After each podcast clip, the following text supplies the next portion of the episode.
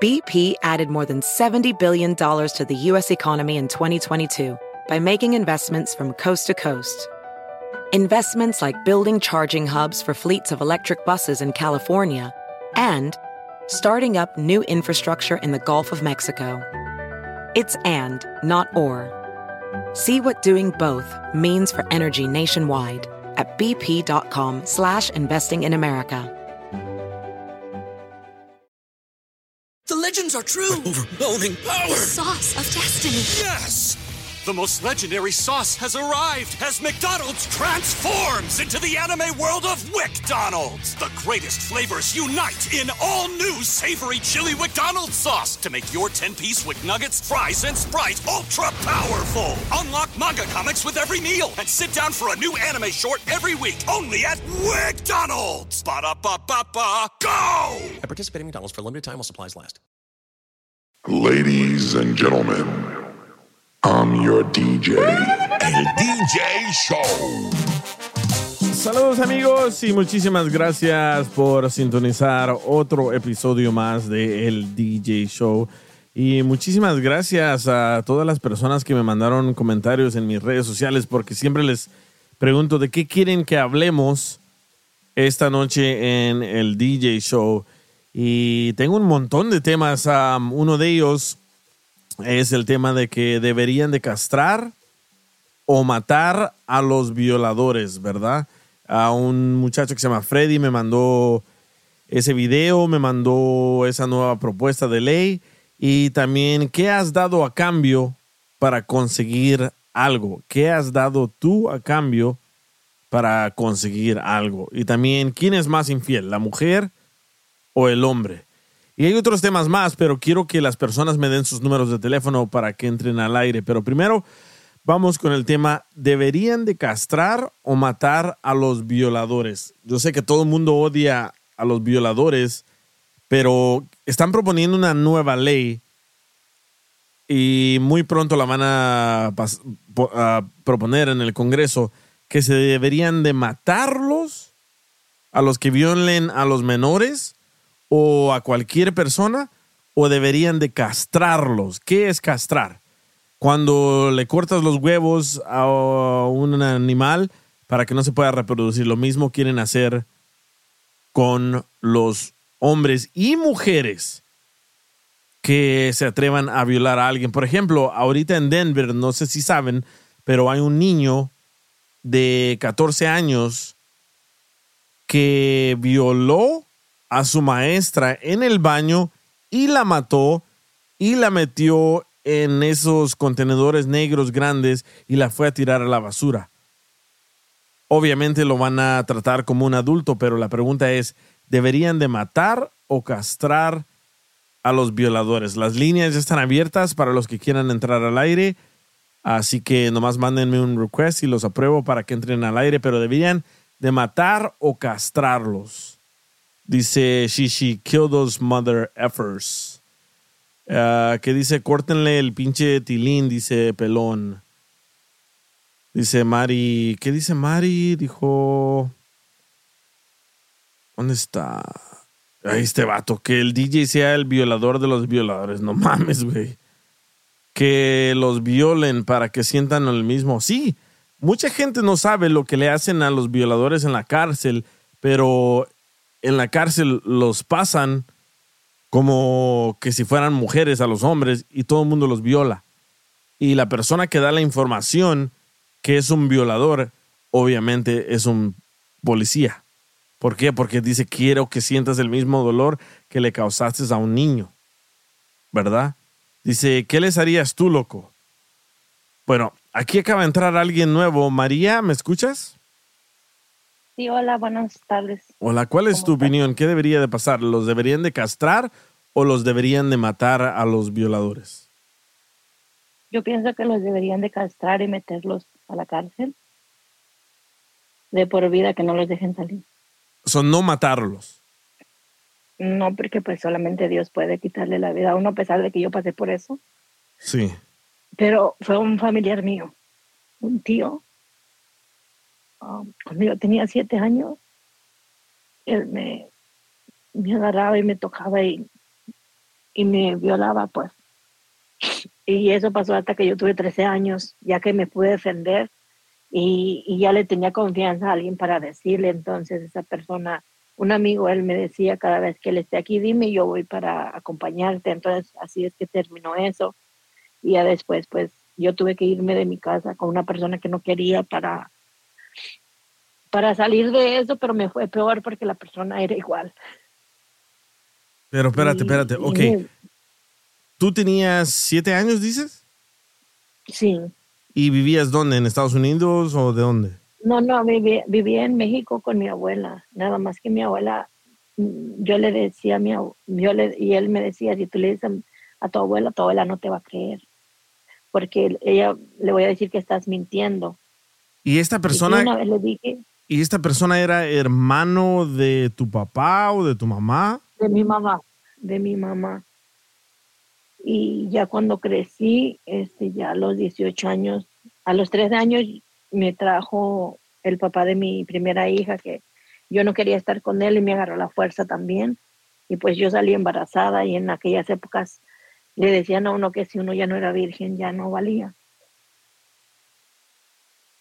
Yo creí eso. Ok, espérame, espérame, espérame. Él te violaba y él te decía que no le dijeras a nadie porque nadie te va a creer. Sí. Sí, eso me decían.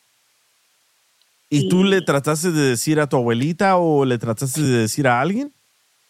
Sí, le dije a mi, a mi abuela no me creyó. Entonces le dije a mi mamá que estaba aquí en Estados Unidos ya cuando yo tenía 12 años. Le decía que yo no quería estar allá, que porque mi tío me hacía cosas y ella me decía que yo le mentía. Pero este, a los 13 años llegó alguien, conocí a alguien y supuestamente iba a ser buena persona conmigo. Y yo por, dije yo pues para salir de este infierno, sin saber que me iba a meter a otro peor pero este y ya después ya cuando a los 19 años mi mamá fue y me buscó a Georgia porque él me trajo a Georgia. Este y después me di cuenta que mi tío tenía la manía de hacerle eso y se lo hizo mi mamá y a una tía mía que fue la que me creyó cuando yo le dije. Entonces digo yo como madre que soy madre ahora si eso te pasó a ti y sabías que tu hermano era así, ¿por qué no me trajiste contigo? Y no me creíste cuando yo te lo dije, cuando él te lo hizo a ti. Pero luego escuché que una tía mía que en Gloria este, murió, que yo le estorbaba a mi mamá aquí en Estados Unidos. Y de ahí, cuando quedé embarazada ya, cuando tenía 13 años, ¿De Ah. él? Mm, No de mi tío, de, de mi ex marido que también me agarró la fuerza, pues. Ok, espérame, va- regresemos, regresemos a un poco de lo de tu tío. Entonces, tu tío te viola desde que tienes ah, siete años hasta qué edad dijiste? Hasta los 13. Hasta los 13 fue cuando años. yo ya, ya Nun- aprendí a defenderme, ya tenía, este, ya tenía un poco más de fuerza, pues.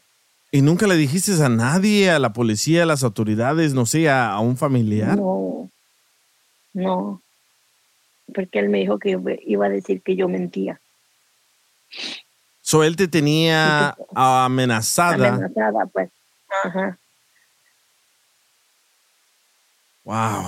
Y, ok, so entonces, ¿a qué edad tú decides decirle a alguien? este, ya a la edad de 13 años yo le, a un amigo que iba a la universidad, porque a la prepa, porque él siempre me miraba llorando y toda temblorosa cuando él me quería abrazar, yo me le hacía, dice, ¿qué tienes? ¿Qué te pasa?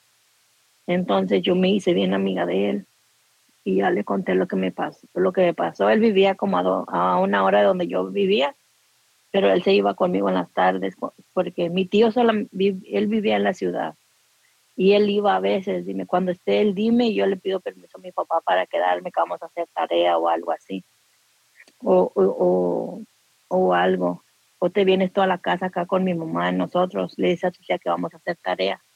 Entonces eso fue lo que hice ah, por un tiempo.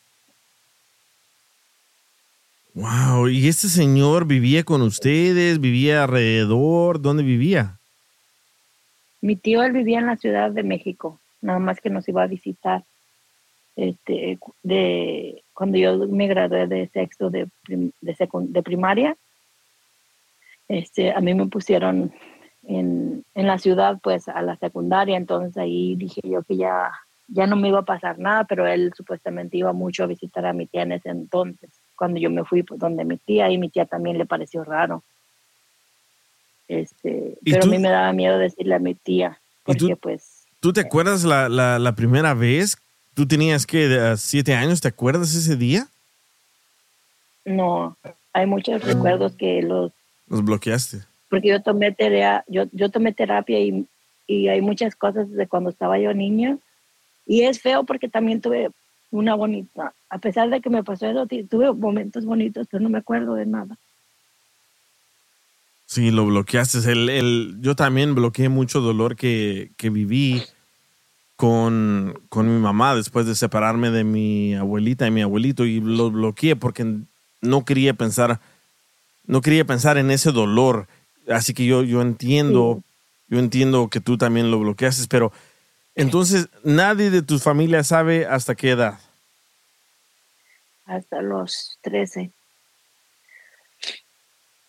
Hasta los 13 que yo le dije a mi abuela que no quería que él llegara donde mi tía, que por eso yo me fui, pero mi abuela no me creyó. Entonces yo le dije a mi mamá cuando ella llamaba, y mi mamá tampoco me creía. Y entonces conocí a una persona y se portó bien ahí supuestamente al principio.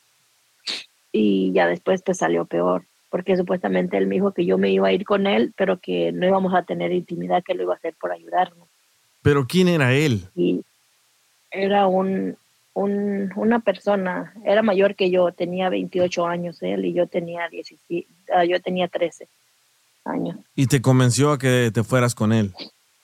Ajá, me dijo que iba a tener una mejor vida, de que iba a estar mejor, ah, que no iba a pasar nada este, hasta que yo cumpliera 18 años. Entonces, pues yo tontamente le creí.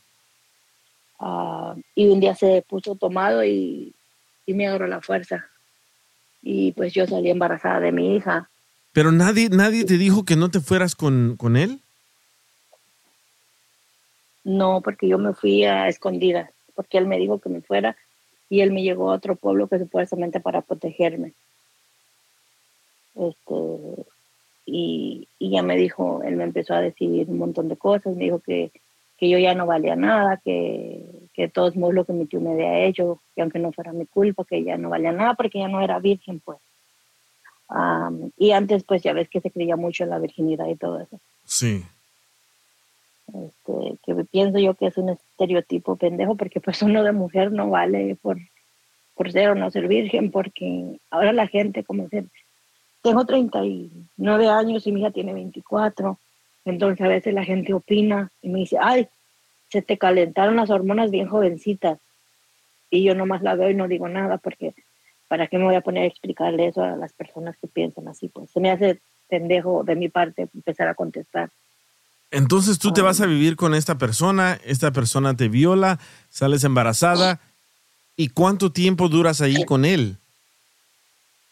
duré hasta los 17 años porque porque a él lo metieron preso y este Pero lo, ya- ya lo metieron preso embarazada. porque tú dijiste algo o lo metieron preso por algo No, diferente que hizo. metieron preso porque él vendía drogas él vendía marihuana no cocaína este y y a él lo agarró la policía Across America, BP supports more than 275,000 jobs to keep energy flowing. Jobs like updating turbines at one of our Indiana wind farms and producing more oil and gas with fewer operational emissions in the Gulf of Mexico. It's and, not or. See what doing both means for energy nationwide at bp.com slash investing in America. The legends are true. Overwhelming power! The sauce of destiny. Yes! The most legendary sauce has arrived as McDonald's transforms into the anime world of WickDonald's. The greatest flavors unite in all new savory chili McDonald's sauce to make your 10-piece Wick Nuggets, fries, and Sprite ultra powerful. Unlock manga comics with every meal and sit down for a new anime short every week only at WickDonald's. Ba-da-ba-ba-ba, go! At participating McDonald's for a limited time while supplies last. Y entonces Pues, lo agarra la policía, lo mete a la cárcel, tú te liberas y para dónde te vas con tu niña. Me vine para California, yo vivía en Georgia. Wow. Mm, Me, me fui a vivir con un tiempo con un, un tío mío, ah, que él siempre me ha protegido, pues. Y a él yo no le dije nada porque él estaba aquí. Me dijo, ¿por qué no me dijiste cuando él se enteró? Me dijo, ¿por qué no me dijiste? Me dice, yo le di a partido su madre a tu tío. Me dice, ¿cómo es posible que hayas pasado por todo eso? Am, y pues, Y tú, a veces, pues, sí, dime. manda. No te digo, a veces uno pasa por muchas cosas, pero pues se lo cuenta a las personas equivocadas, pero pues si no te creen, entonces yo como madre digo yo, si mis hijas me dicen algo, yo les voy a creer. A mí no 100% les voy a creer, pero sí voy a ver qué es lo que, que está pasando en realidad, porque a veces hay muchos niños y niñas que mienten ahora. Entonces Correcto. uno, este, no es de que, ay, que sí voy a matar, no, tiene que averiguar qué es lo que pasó, pero creerle y proteger y estar más pendiente de su hijo. Por eso dicen que es muy importante ir a recoger a los hijos desde que hasta que hasta la high school, porque si a los niños les están haciendo bullying y todo eso, en cuanto sale de la escuela, es cuando uno se da cuenta si algo le está pasando a sus hijos. Y preguntarles cómo le fue en el día, cómo ser preocuparse como padres, que a veces uno como padre está trabajando todo el tiempo y no se da el tiempo de calidad para preguntarle a sus hijos cómo están, que si algo pasó en la escuela o cosas así. Sí, Y correcto. ahora que ya estudié más y todo, estudié Child Development yo en, el, en la universidad para entender más y así poder ayudar a otras personas, pues, porque los gritos y los golpes no ayudan. A, a veces uno tiene que, porque uno no sabe lo que un niño está pasando, entonces yo me comportaba bien rebelde, pero porque nadie me escuchaba. Entonces, este, sí me, me, me vine para acá, para Los Ángeles, y mi tío estaba aquí con otra persona. Entonces, cuando yo iba a los parties, yo nunca lo saludaba a él, y mis, porque yo saludaba a todos mis tíos, pero a él no, porque no podía saludarlo, pues. Nomás le decía hola, así como, como cualquier persona, no le daba la mano ni nada. Sí, le tenías, no le tenías que- miedo, le tenías como temor, no querías que nadie se te acercara. Y se, Sí, y se puede saber Bueno. si tu niña sabe lo que te pasó y que ella es, no sé si se dice fruto de, de una violación. a mí, mi hija no le quise decir eso porque pues para que la, porque lo- después am, y ahora que ya está grande que ya tiene más que ya entiende más entonces le dije yo a ella lo que pasó pero le digo yo te amo eres mi hija nunca te he rechazado siempre has sido lo mejor de mi vida si tú no existieras yo estaría muerta porque yo me tomaba pastillas siempre que podía ah, compraba un frasco de, de aspirina y me las tomaba las 100 pastillas y nunca me pasó nada. Y entonces, este, después que yo supe que estaba embarazada, pues tuve que ver, de, dejar de, de- de tomar todo eso porque dije, alguien, alguien, si Dios me mandó este, porque yo le pedía a Dios, me le rodeaba a Dios cuando Él no estaba y le pedía, mándame una señal si tú quieres que yo siga viva, porque yo no quiero vivir así. Sí, no yo, yo me, así porque esto no es vida para, para nadie. Y luego él me pegaba. Yo tengo muchas, dentro de mis labios tengo muchas cortadas porque él me, me golpeaba. con el puño te daba fuerte como si estuviera peleando con un hombre. Sí. Y este, y me, le doy gracias a Dios que pues tal vez mi piel no fue así, pero las, las cejas, hubo como dos ocasiones que las cejas, los labios, hasta que una vez la vio su hermana y entró al baño porque él me pegaba en el baño y, me agarró la tina y estaba todo lleno de sangre y estaba ahí llorando y todo eso. Entonces su hermana lo agarró y, el esposo de su hermana lo golpeó a él. y le dijo que si me volvía a tocar, este, que le iban a llamar la policía. Y entonces en ese tiempo, no sé qué pasó a él, se le salieron las cosas de la mano y fue cuando lo agarró la policía. Y pues yo sentí un alivio, como que, ok. Ah, dije, pues ni modo. Te quitó, te los quitó el. comentarios de muchas personas. Ajá, me, te quitó- como que sientes un alivio y no Sí. te quieres sentir así porque pues se siente feo sentirte así como ser el tío que me violó. Él murió hace como tres años. Y yo cuando supe que se murió, sentí como un alivio, como que ya es tiempo de dejar ir todo este dolor que pasaste. Ya la persona no le está haciendo más daño a nadie más. Pero me sentí mal a la vez porque pues era mi tío. Wow, todavía, todavía te, te sentías mal después de todo lo que te hizo. Sí, y me sentía mal porque dije, quería sentir, no sé si alguna vez les ha pasado que quieres sentir tristeza porque alguien de la familia falleció, Pero en vez de sentir tristeza sientes como un alivio, como paz en, en ti. Y, y le pedí perdón a Dios y fui con el padre porque me dijo, y el padre me dijo, lo que pasa es que sentiste paz por todo lo que te pasó, no tienes que sentirte mal. Solo pídele a Dios que te dé más paz en tu corazón y que, que te, tengo corazón noble, fue lo que me dijo el padre. ¿Y le dijiste a, a, tu, a tu mamá también? Ya ahora que estuve grande, sí, ya le dije a mi mamá y, y como te digo, no sé si escucharon al principio, este, a mi mamá también le hizo lo mismo. Él, tu tío violó a, a tu mamá también. Sí. Entonces digo yo, ¿cómo, ¿cómo mi mamá me dejó sabiendo y no me creyó cuando le dije? Por un tiempo sí le guardé mucho rencor a mi mamá. Este, pero después dije yo, ¿por qué me estoy dañando más? Porque uno, cuando uno le guarda rencor a una persona, la otra persona está feliz, bien Sí. que mal está feliz. ¿Entiendes? El que se está dañando es uno. Dije yo, nadie, nadie vale la pena de, de que de que uno esté mal por nadie más, nadie. Uno tiene que, que es duro, es duele y todo, aunque sea tu madre.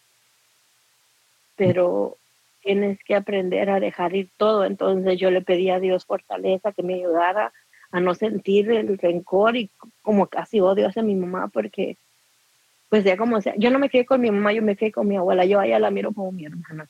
Sí. Entonces, la respeto, ahora que tengo 39 años, la respeto y cualquier cosa que ella necesite, voy a estar ahí. Pero yo no la puedo ver como mi mamá. No, no la puedo ver como mi mamá. Sé que es mi madre porque me parió, me trajo al mundo, se lo agradezco. Pero es como, como neutro, Sí. como que quisiera sentir ese amor Pero no que puedes. siento por- sentía por mi abuela. A pesar de que no me creyó, me crió. Y pues gracias a ella estoy aquí.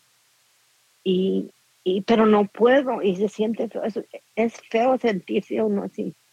Sabes que yo me identifico, yo me identifico mucho con, con lo que sientes porque también mi abuelita y mi abuelito me criaron y yo le decía a mi, a mi abuelita, le decía mamá, a mi abuelito le decía papá y ahora que estuve con mi mamá, mi mamá era muy dura con, conmigo y a mi mamá no le puedo decir mamá. Eh, Es, es, no me sale, no me sale, no, Yo le digo mamá porque pues es mi mamá, pero... Y porque tengo dos hermanitos, tres hermanitos, entonces, este...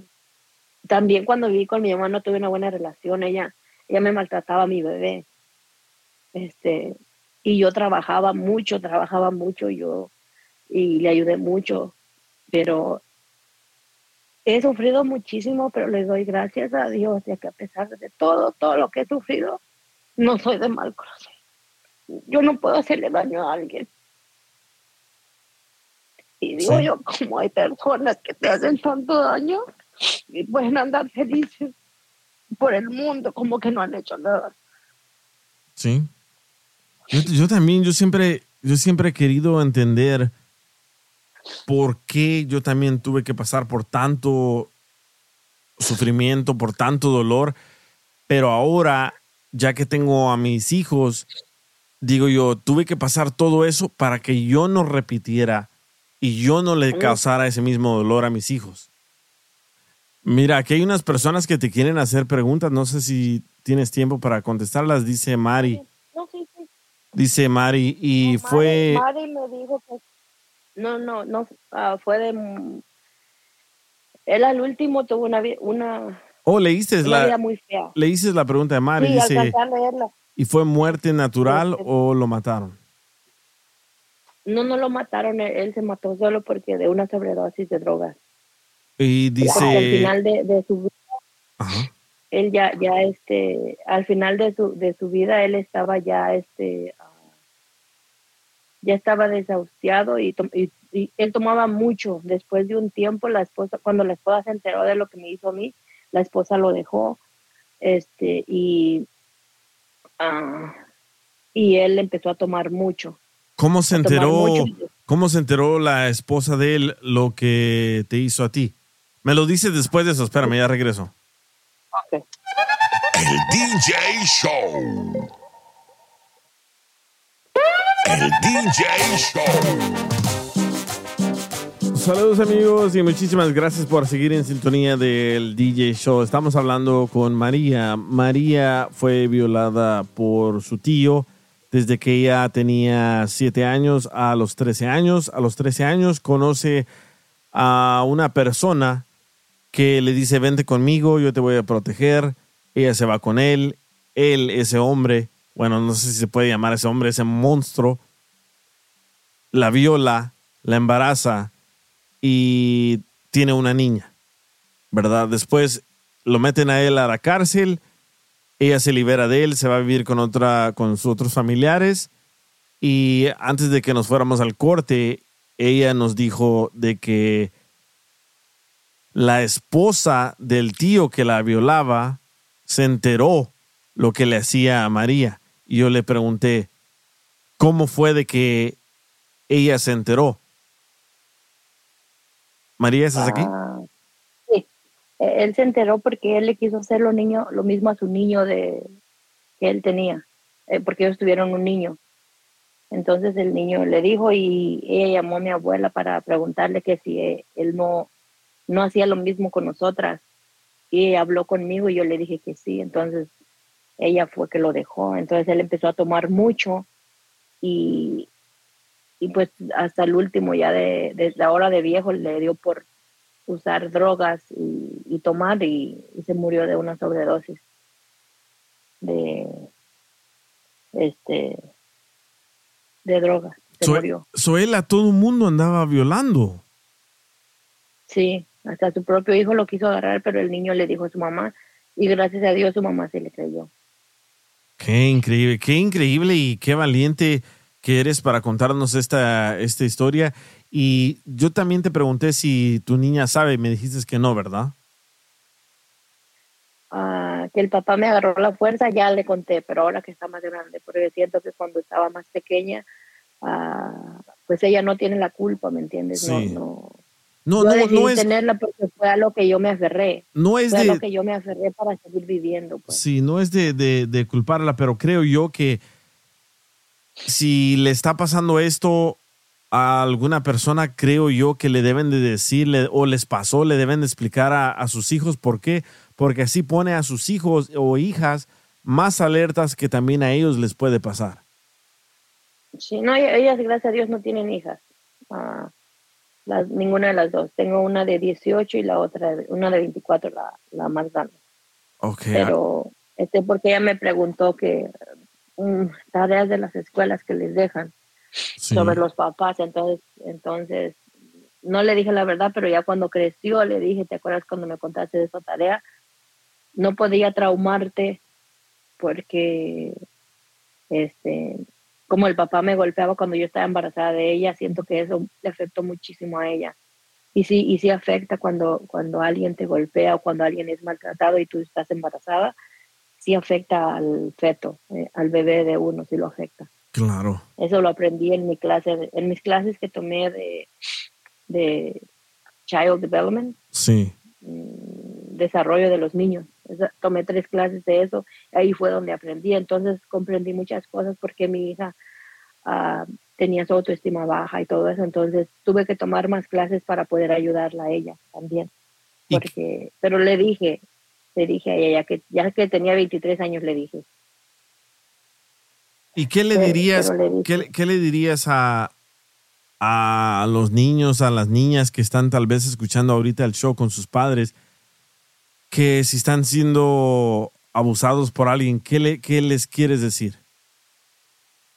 No, pues que, que tanto los padres y los hijos que haya una buena comunicación, porque el problema es de que incluso ahora si, si tú dices algo, no te creen. Uno tiene que creerle a sus hijos, investigar, ¿me entiendes? Tienes que investigar porque es tu hijo, es el futuro de tu hijo. Por eso, por eso digo que es importante.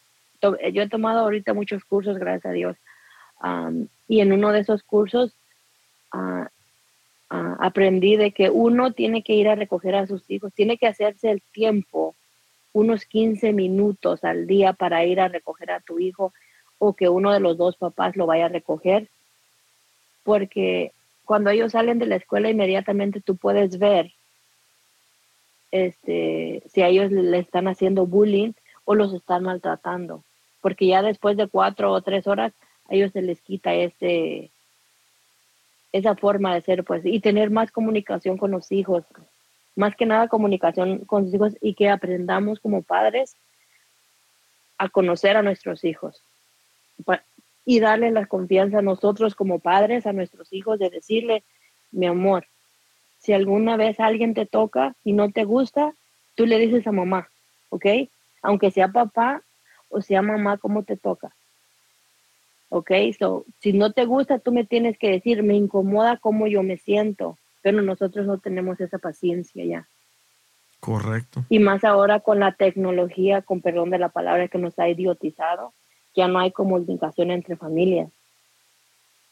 Muy y, y cierto. creo que, que deberíamos, deberíamos de aprender a darle tiempo de calidad a nuestros hijos, como ser yo cuando este, hacía la tarea con mis hijas, pues ya hace mucho tiempo, ¿verdad? Pues no había mucho teléfono, pero aunque tenía teléfono, no, yo no lo contestaba porque yo estaba haciendo las tareas con ellas, llegaba de, de- llegaba de mi trabajo. Yo por eso traté de, le doy gracias a Dios que tuve la bendición de tener mi primer trabajo, que fue una bendición porque yo llevaba y recogía a mis hijas a la escuela.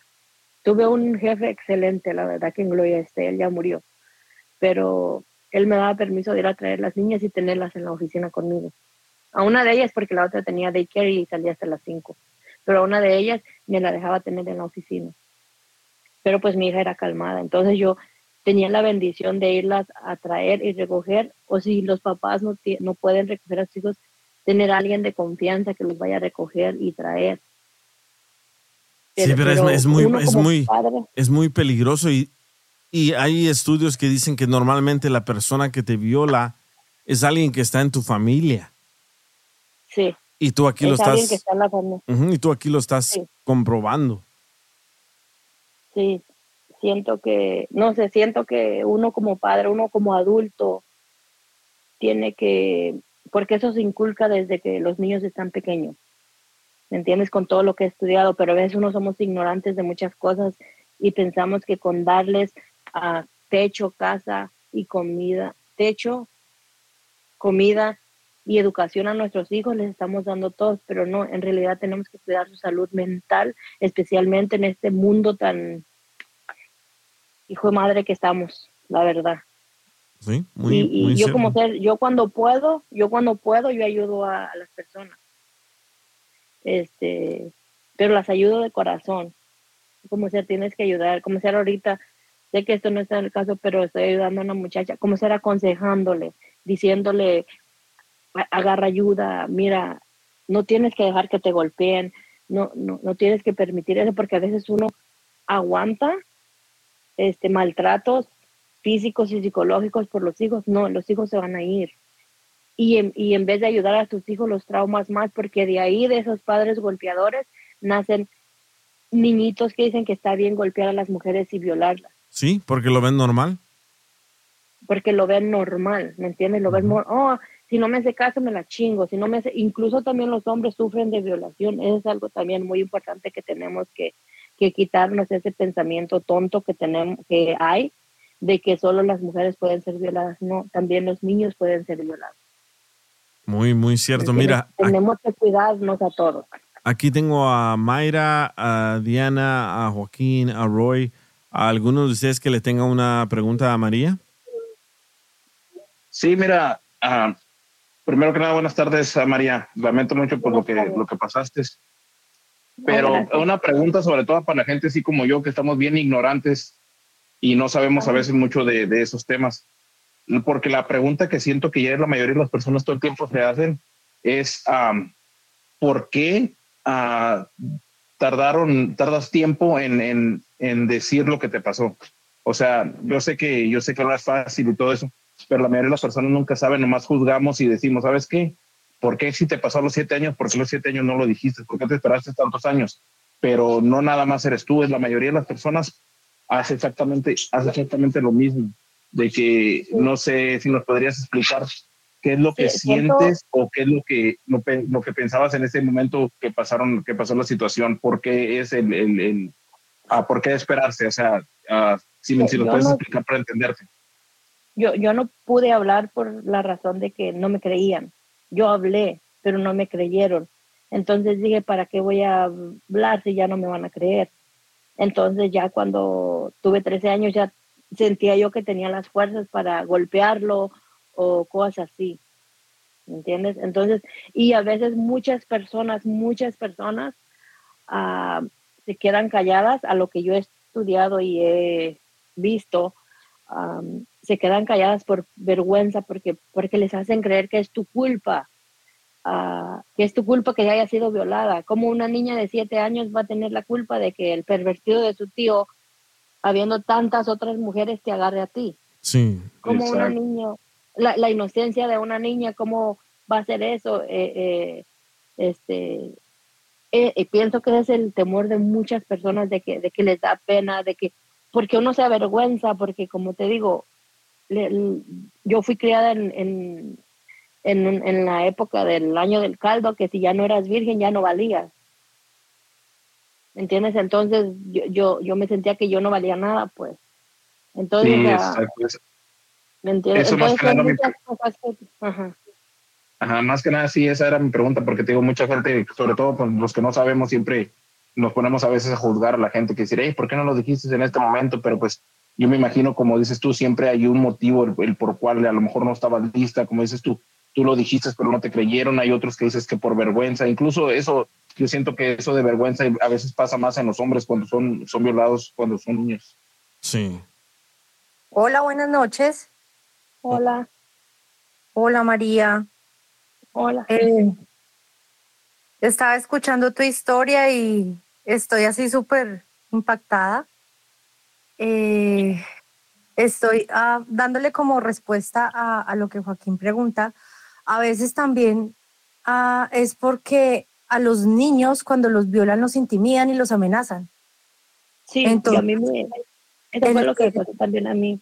Exactamente, o sea, como que el violador, como decía el DJ, generalmente es un familiar y un familiar muy cercano, el papá, el tío, el hermano, el abuelito, y, y siempre como cogen el niño, entonces le dicen, mira, si tú dices algo de esto, te va a ir mal y te voy a pegar y te voy a hacer eso y eso. Entonces los niños se sienten acosados y, y no hablan. Entonces Sí. fíjate que tú tuviste, tuviste eh, eh, fuerza y tuviste... eh, mejor dicho, berraquera para, para poder eh, decir las cosas ya más grande. Sí, pasó mucho tiempo, pero lo pudiste hacer. Hay muchas mujeres que llegan a la edad adulta y todavía están callando eso. Y, y eso es lo que les afecta y por eso son mujeres que sufren de depresión, de, se van a las drogas y bueno, muchas cosas adicionales. Y yo le doy Sí. gracias a Dios.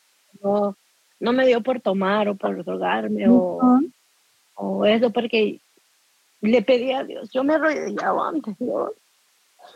Y lo único que preguntaba que por qué me, que, que, qué me quería enseñar. Que yo estaba muy chiquita para pasar por todo eso. que me ayudara a salir de eso, porque yo no merecía todo eso. Es lo único que yo le pedí a Dios. María, ¿y tú, ¿y tú en algún momento recibiste psicológica? Ah, sí, ya, ya recibí ayuda. Ahorita me, me estoy acordando, por eso es que me, me siento así.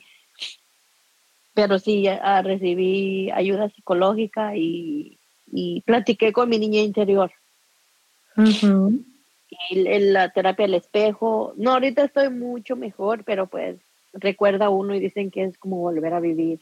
Y sí duele porque, ah, pero pues gracias a Dios, no te voy a decir que estoy al 100%, porque sí a veces me agarra depresión, pero ya puedo controlarla, pues. Digo yo, no, usted no se me va a quedar ahí echada, se me levanta, yo me hablo a mí mismo, me hablo al espejo y me pregunto, aprendí a hacer eso, ¿qué es lo que tú quieres? ¿Esto quieres estar así o quieres que cambie? Si quieres que cambie, ah, tiene que hacer cosas como hacer, yo ahorita este, tengo 39 años y nunca pensé que iba a lograr lo que logré hasta hoy. No estoy donde estoy, pero pues para allá voy. Ahorita Pero ya hace como- estabas antes, has avanzado.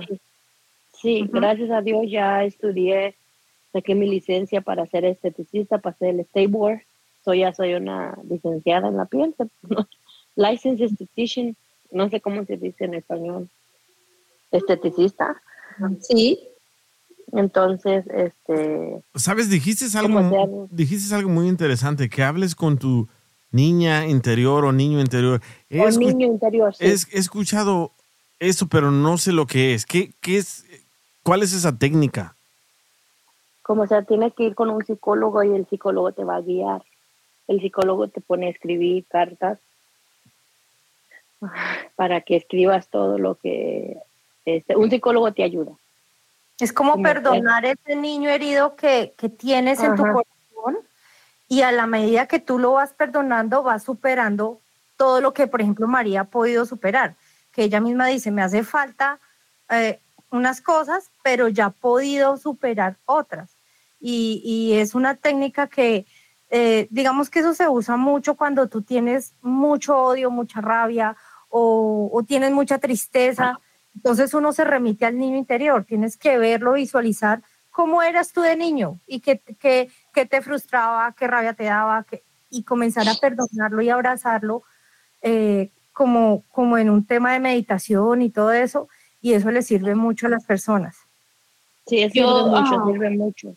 O hablarte, o hablarte al espejo también, mirarte al espejo y lloras, lloras cuando, cuando te ves en un espejo. Porque enfrentas tus miedos, te estás viendo a ti misma y estás enfrentando tus miedos. No, yo cuando me miro al espejo digo, ay, ¿por qué soy tan feo? No, no, no me quiero ni ver al espejo. Sí, no, Te ves despelucado.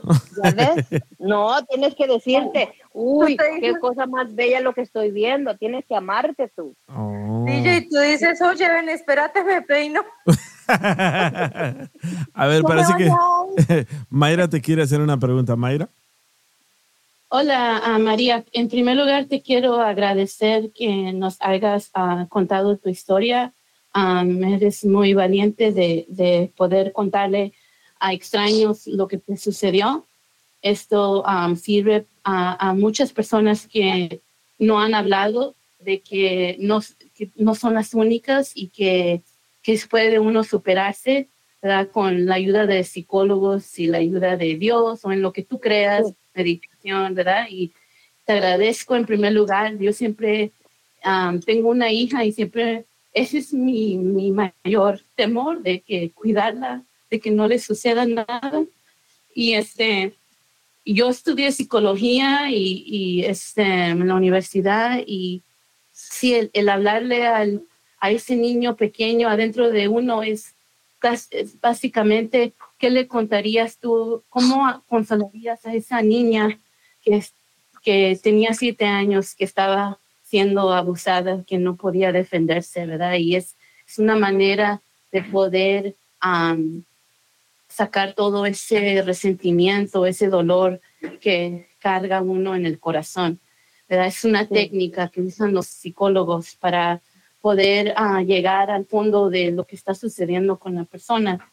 Y me da mucho gusto de que, que te escuches que estás en un mejor lugar Y, este, y qué bueno que has dado ese consejo a los padres. Mi hija tiene um, 11 años y me dice, mamá, ¿me dejas caminar de la escuela a la casa? Y no es, no es una distancia larga. Y mi respuesta siempre es no. Y me dice, ¿por qué mis amigas sí pueden y yo no? Le digo, porque tú tienes mamá y abuelos y, y papás que, que te podemos ir a recoger y no hay necesidad que tú andes caminando y le explico, ¿verdad? Lo que hay. Nos conoces a los vecinos, la gente que anda allá afuera y es por tu propia protección. Yo sé que ahorita no lo entiende y, y se enoja, ¿verdad? Pero al, yo sé que a futuro ella va a entender de que es solamente uno protegiéndola, ¿verdad? Y me dice, ¿y me vas a llevar hasta que yo esté en la high school? Le dije, a mí me llevaron, me llevaron hasta, yo estaba en la high school, so tú también. Y no le parece, ¿verdad? Y este, pero te agradezco mucho de que, que hayas hablado de tu, de tu vida. Sí, como, no, este, pues sí, espero que le haya ayudado a alguien. Pero yo cuando mis hijas me decían eso, porque mis hijas tenían, yo tenía la ubicación de ellas y yo hablaba con ellas y le decía, no es que yo desconfíe de ti, le digo yo, simplemente quiero saber si en dado caso de que algo pase, yo saber dónde estás, ir a por ti. Sí. E, eso es lo que yo les contesto a mis hijas. Y como ser, eh, eh, yo sé que usted estudió psicología y todo, pero cuando, cuando su hija le pregunte eso, solo dígale, yo solo estoy tratando de darte lo mejor, pero desafortunadamente los niños de, Estados Unidos o los niños de ahora son muy mal agradecidos. Sí. Este, no, aprecian las cosas, no aprecian muchas cosas. Entonces mis hijas eran así, las dos. Y, se va a escuchar bien fuerte y todo, pero yo las llevé al Children's Hospital donde están los niños muriéndose de cáncer. Este, y le dije, mira, ves, tú tienes que darle gracias a Dios que estás bien, que estás ah, medio loquita igual que tu mamá, pero estás bien. Mira, ellos, ellos pequeñitos están luchando por su vida, están ah, luchando por sobrevivir.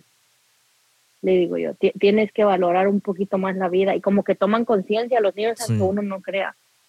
Los niños toman conciencia, uno piensa, ay, no, son pendejadas. No, no son pendejadas. Como que uno tiene que decirle a los niños y decirles, ¿sabes qué? Tú tienes que estudiar, porque si tú no estudias, no vas a poder, uh, tú, uh, como ser los niños de ahora les gusta el maquillaje, les gusta esto, les gusta lo otro, les gusta cosas caras, pero para obtener esas cosas caras usted tiene que estudiar. Porque ahora la mamá todo les damos a los hijos y eso es donde fallamos a veces como madres. ¿Crees que por eso los niños de ahora son mal agradecidos porque todo les damos a los niños? Todo les da, sí, y aparte, antes uno se los ganaba. No vamos tan lejos, DJ. Nosotros antes, ¿con qué jugábamos? Con las piedras a la mazatena, que al columpio, que a las cebollitas, que a la pelota. No sé si alguna vez alguien de aquí jugaba de que le pegabas a la pelota y corrías cuatro esquinas, uno, y cuatro esquinas, y eso nos divertíamos con cualquier cosa. Ahora un niño, un niño, yo he visto, un niño de dos años, si no tiene el bendito teléfono, ese niño te hace un berrinche que, por Dios. Sí, de esto lo hablamos el, el último episodio, de que hay un video que publiqué en, en, en, mi Instagram, el DJ Show, que el niño destruyó todo el apartamento porque le quitaron el, el celular. Pero como tú dices, los niños de ahora no aprecian nada, los niños de ahora no les importa nada, pero al igual, yo pienso que es como tú los crías. Por ejemplo, está, estamos tan ocupados me trabajando. Gusta jugar a la lotería, me gusta jugar lotería, me gusta jugar Jenga. Ah, yo me olvido cuando estoy jugando lotería, me olvido todo el mundo. Ah, y hasta eso, fíjate, antes de que te interrumpa, antes, sorry por interrumpirte. Ahora, ya en el celular puedes decir las cartas, ¿eh? Entonces nomás estás cuidando las piedritas, ya no tiene nadie que decir. Sí, sí, muy, muy, muy cierto. Ah, se, pues, se, cayó la llamada también uno tiene que hacer el tiempo. Tenía otra pregunta aquí, el, Roy se cayó la llamada, no sé qué le pasó. Sí, pero sí, este, tenemos que, creo que también el mundo no ayuda mucho, pero pues uno como padre tiene que decirle a sus hijos, ¿sabe qué? Mire, mi amor, no crea que yo estoy tratando de controlarla, porque así se sienten los hijos. Sí. que uno los está controlando. Entonces decirle, ¿sabes qué, mi amor? No es que yo la quiera controlar, yo confío en usted, pero en dado caso Dios no quiera algo pasa, yo sé en dónde estuvo usted, dónde está y sé por dónde buscar. No lo vea como que, ay, quiero saber dónde estás. No, yo solo en caso de que algo, y ellas tenían mi ubicación también. Y muchas personas, pero ¿por qué tus hijas? No, así como yo tengo que darles la confianza también a ellas. Sí, mi mamá, mi mamá tenía una técnica con mi hermanita también de que todos los días después de la escuela le preguntaba, alguien te tocó aquí, te tocó allá, estás bien, cuéntame, confía en mí. Era todos los días porque yo caminaba con ella para ir a recoger a mi hermanita.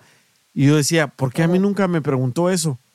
Porque mi mamá tenía esa idea que a los niños no les pasa nada. Exacto. Y esa es una, y esa es una forma tonta de uno de pensar como antes, pues no sé. Pero yo, yo este, a mis hijas en cuanto salían, hola amor, ¿cómo estás? ¿Cómo te fue en tu día? Ah, ¿Qué te pasó hoy? ¿Qué aprendiste? Esos, esos son todos los días que yo las recogía. Sí, aunque aburra, aunque aburra, háganlo. aunque aburra, es una rutina de todos los días que le tienes que preguntar a tus hijos. Y como ser, mira, yo tengo una vecina que sus hijos le hacen más caso a mí que a ella y yo los regaño a los niños. No les pego porque no son míos, ¿verdad? Pero los regaño. No, no me está jugando así por eso y eso, pero lo agarro y lo miro a los ojos. Digo, mira, si tú agarras esto, como ser un día me encendió la estufa, si tú enciendes la estufa y yo no estoy aquí, pero la agarré mirándole a los ojos al niño, pues sin gritarle ni nada. Si usted agarra la estufa, le digo, y la enciende, y a usted se le olvida apagarla, mi amor, podemos explotar. Todo el edificio va a explotar. ¿Ok? Y uno tiene que hablarle hacia los niños desde pequeños. Los niños entienden, como ser, los niños le contestan le contestan a su mamá, what? Entonces cuando yo les hablo, a tal nombre, what? Ah, no te escuché, ¿qué dijiste? ¿Qué manda?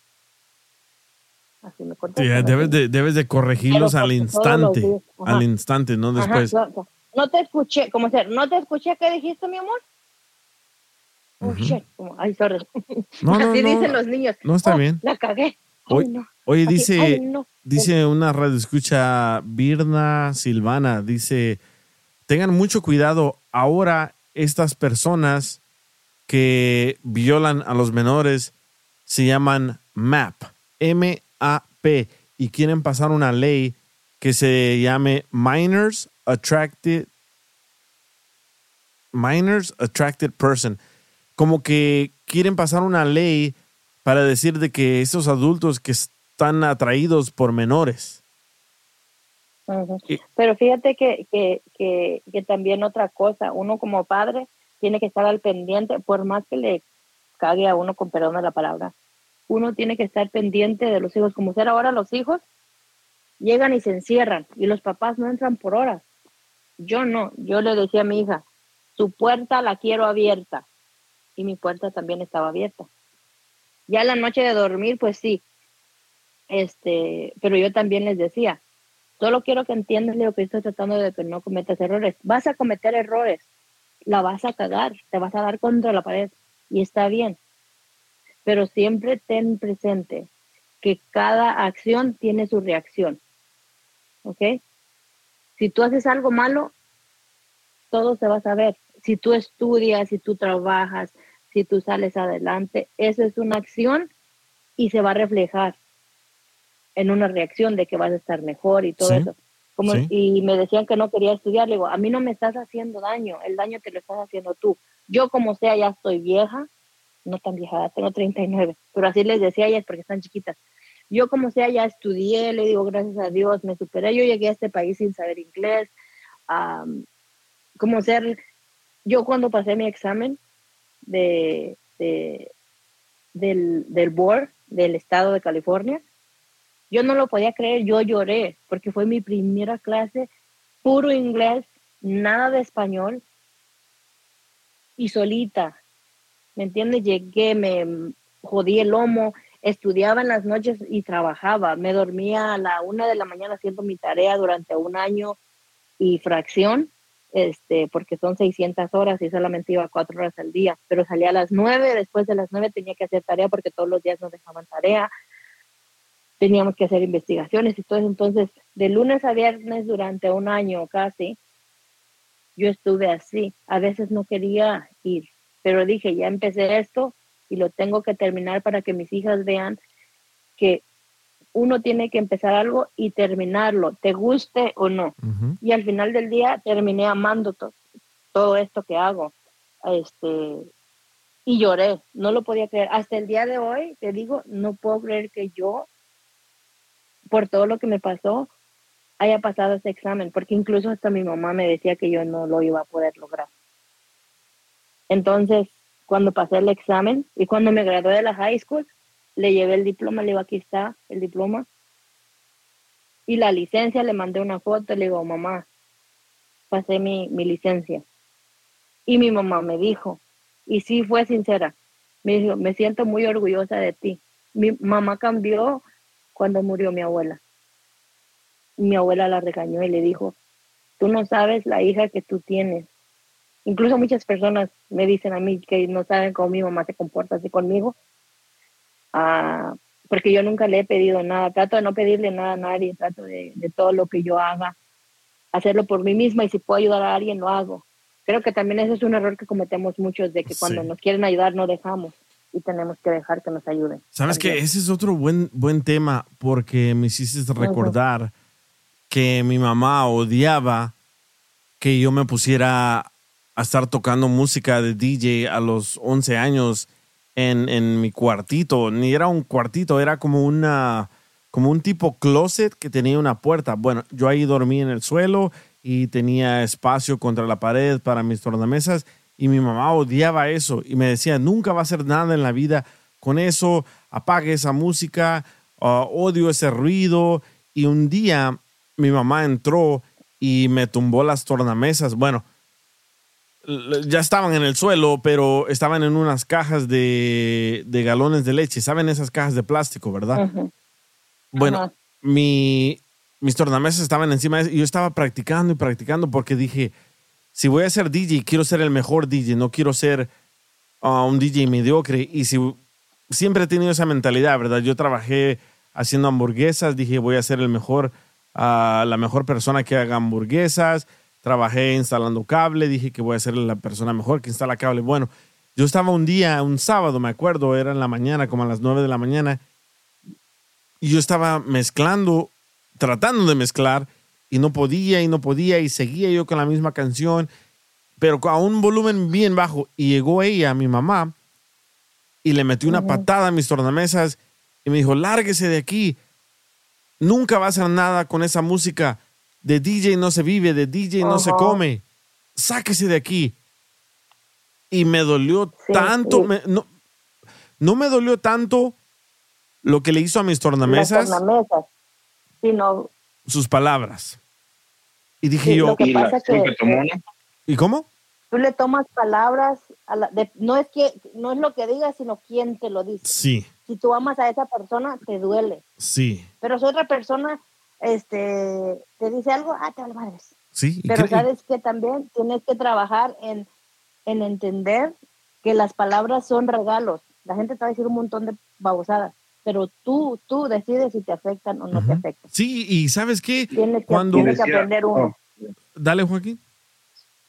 Hoy te digo que decía también la, la, la acción de sobre todo, ah, como que él dice, cortarte tu sueño, Sí. que es lo que pienso que más te dolió también. Sí, y sabes qué, siempre, siempre dije, ese día, ese día que me tiró las tornamesas y todo, me corrió de la casa, ah, empaqué mis cosas, fui a agarrar un carrito del, del mercado, subí todo al carrito, agarré mi ropa y me fui. Y me fui llorando, me fui, me fui llorando, me fui quebrado, me fui...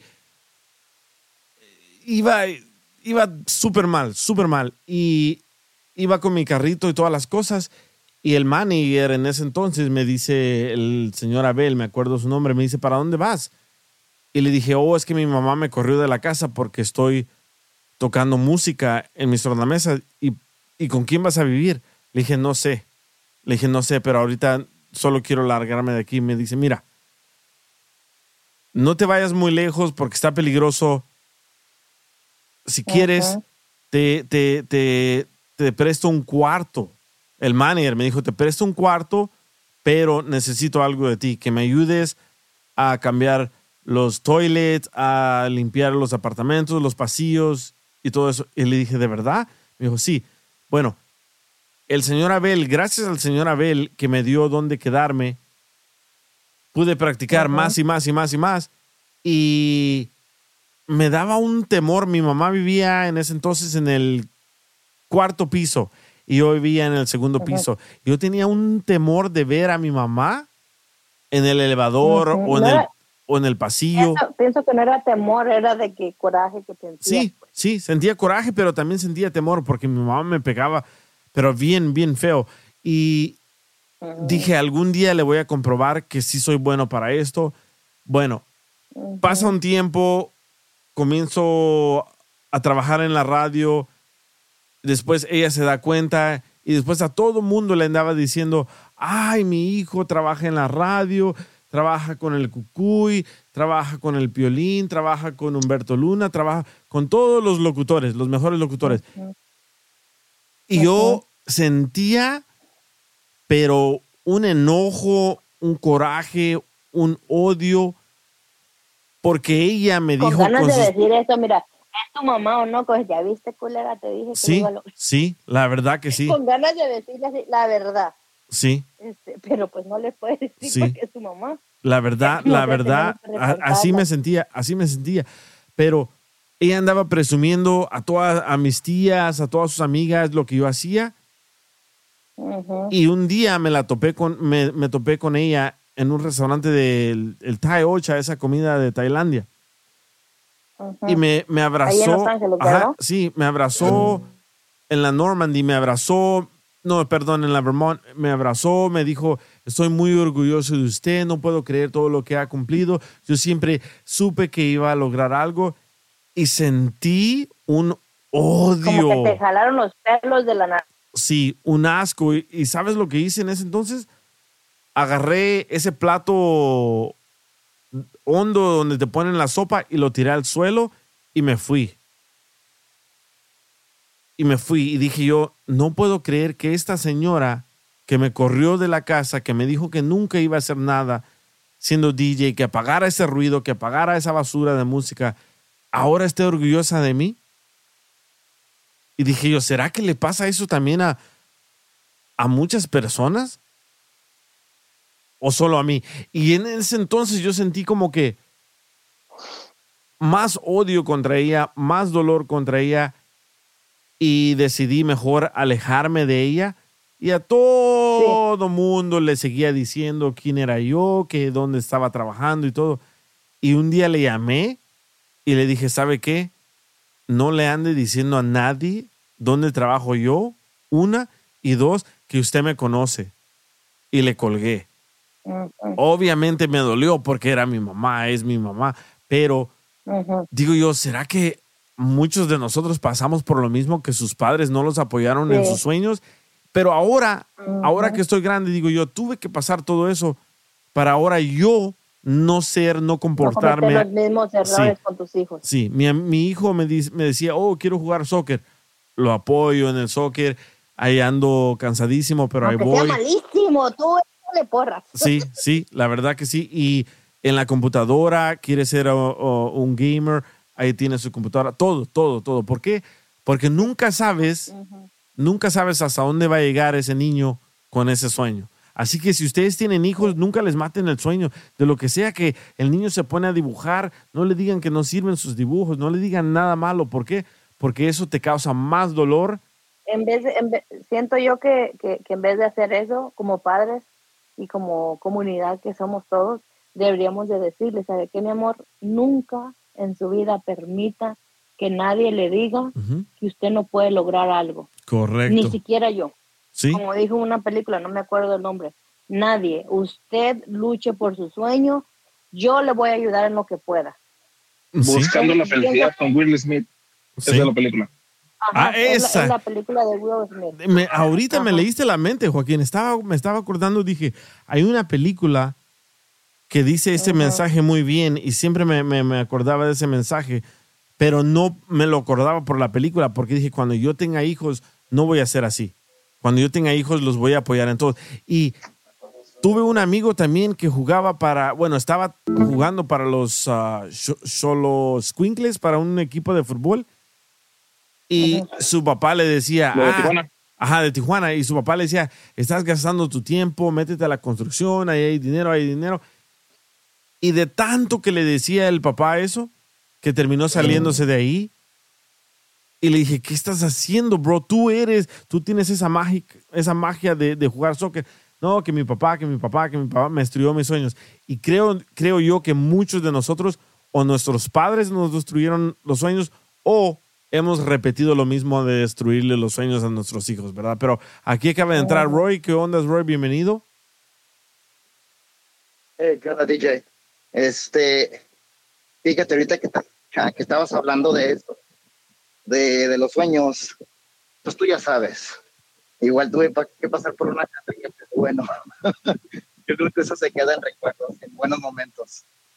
Ah, yo desde niño me siempre, siempre, este, a mí siempre me gustó la, la arquitectura, todo el tiempo. Me gustó la arquitectura, me gustó dibujar, y me gustó lo que fueron también, como dijiste tú, que a tu hijo le gustan los videojuegos.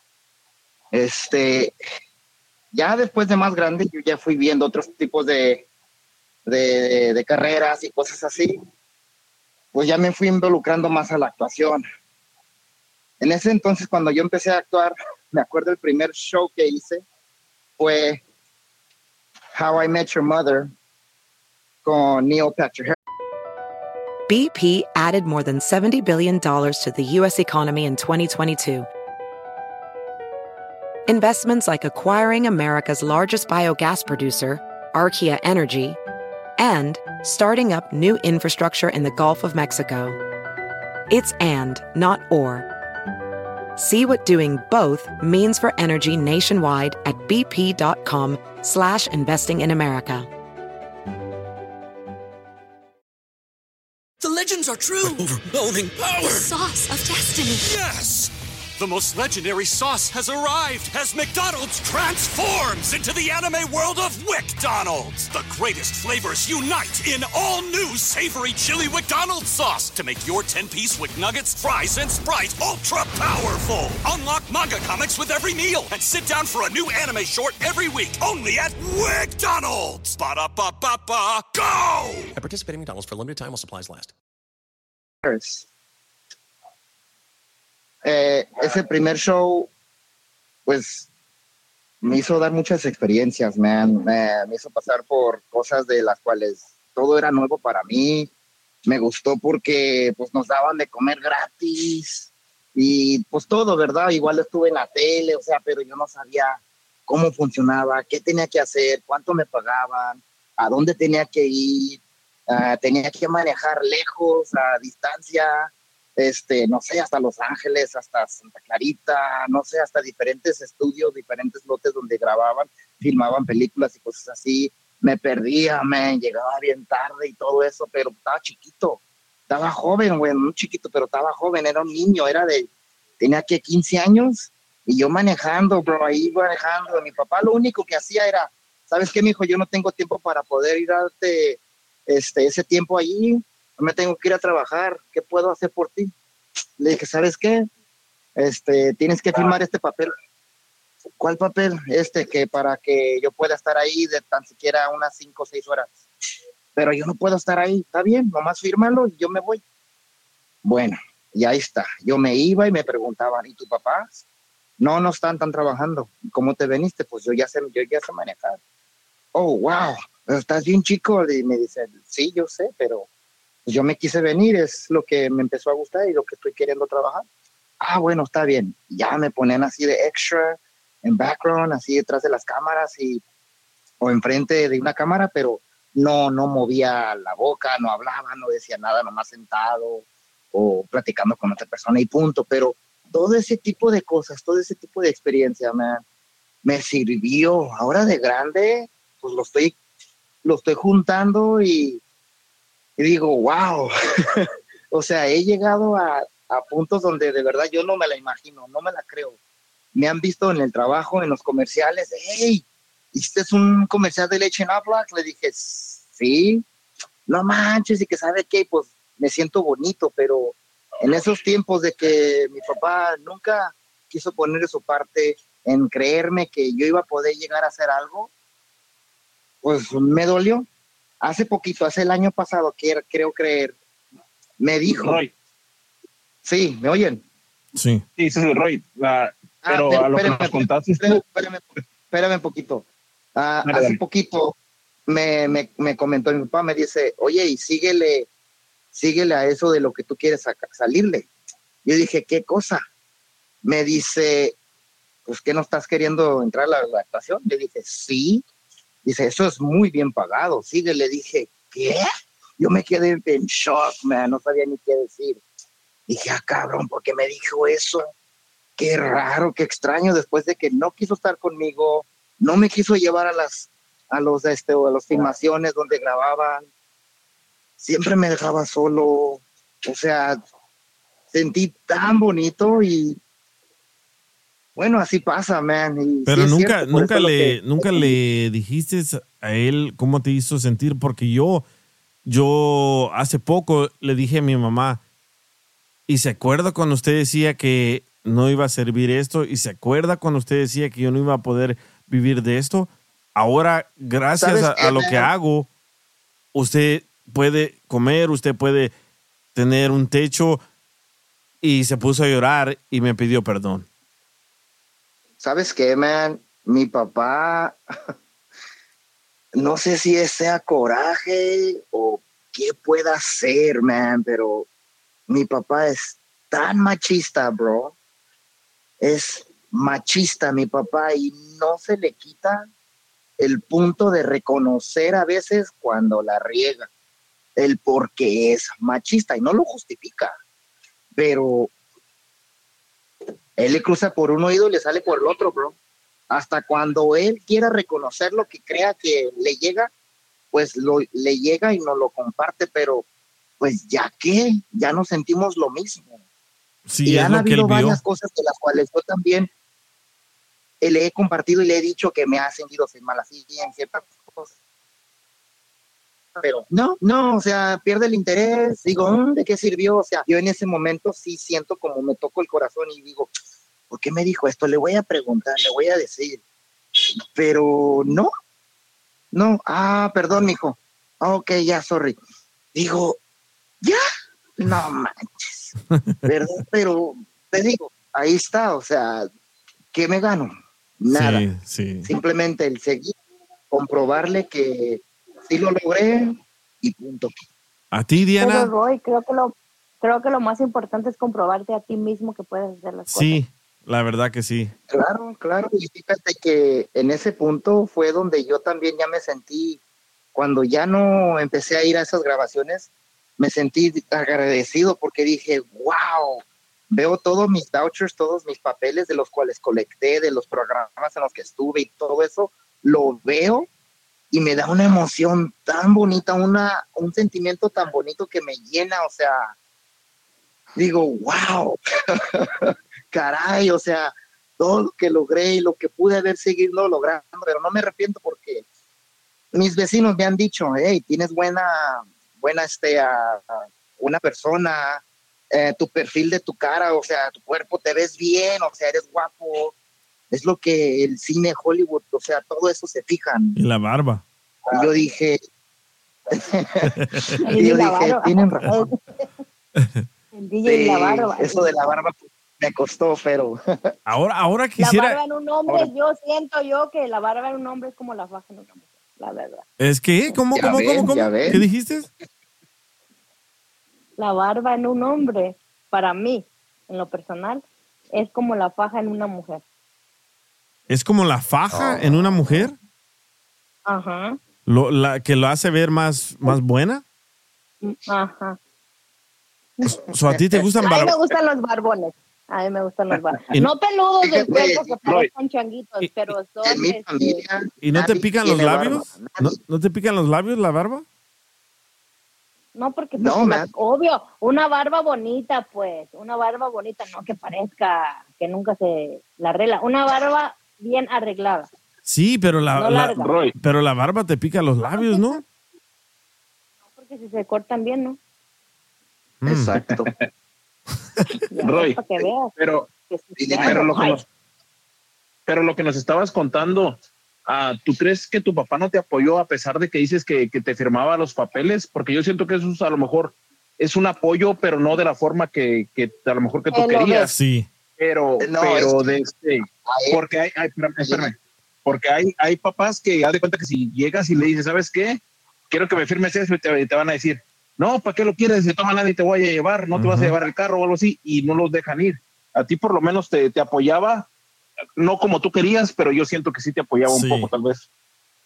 Sí, podrías decirlo, igual y sí, yo no me quejo, pero siempre, siempre tenían que ellos de perder, o sea, tenían por, por regla del trabajo de mío que es- Ah, ya lo ellos perdimos. presentes, tenían que, porque siempre preguntaban, y pues obviamente que sí me le iban a dejar, y me oyen, Sí. me oyen. Ok, siempre les preguntaba, me preguntaban por ellos y, y yo no, pues lo único que les decía, pues estaban ocupados o yo me venía, yo ya tenía mi propio carro, yo tenía mi propio coche y yo me movía solo y todo, pero necesitaban ellos que tener que estar ahí presente porque yo era menor de edad. So, sí, sí me apoyó, pero por mucho, o sea, lo entiendo, tuvo que irse a trabajar, tenía que poner de su, parte todo el tiempo y hay veces que se interfería y todo. Mi mamá, pues ella no manejaba y lo mucho que ella este, nos apoyaba también, pues ella sí puso un poco más de su parte porque siempre estuvo con nosotros desde chicos.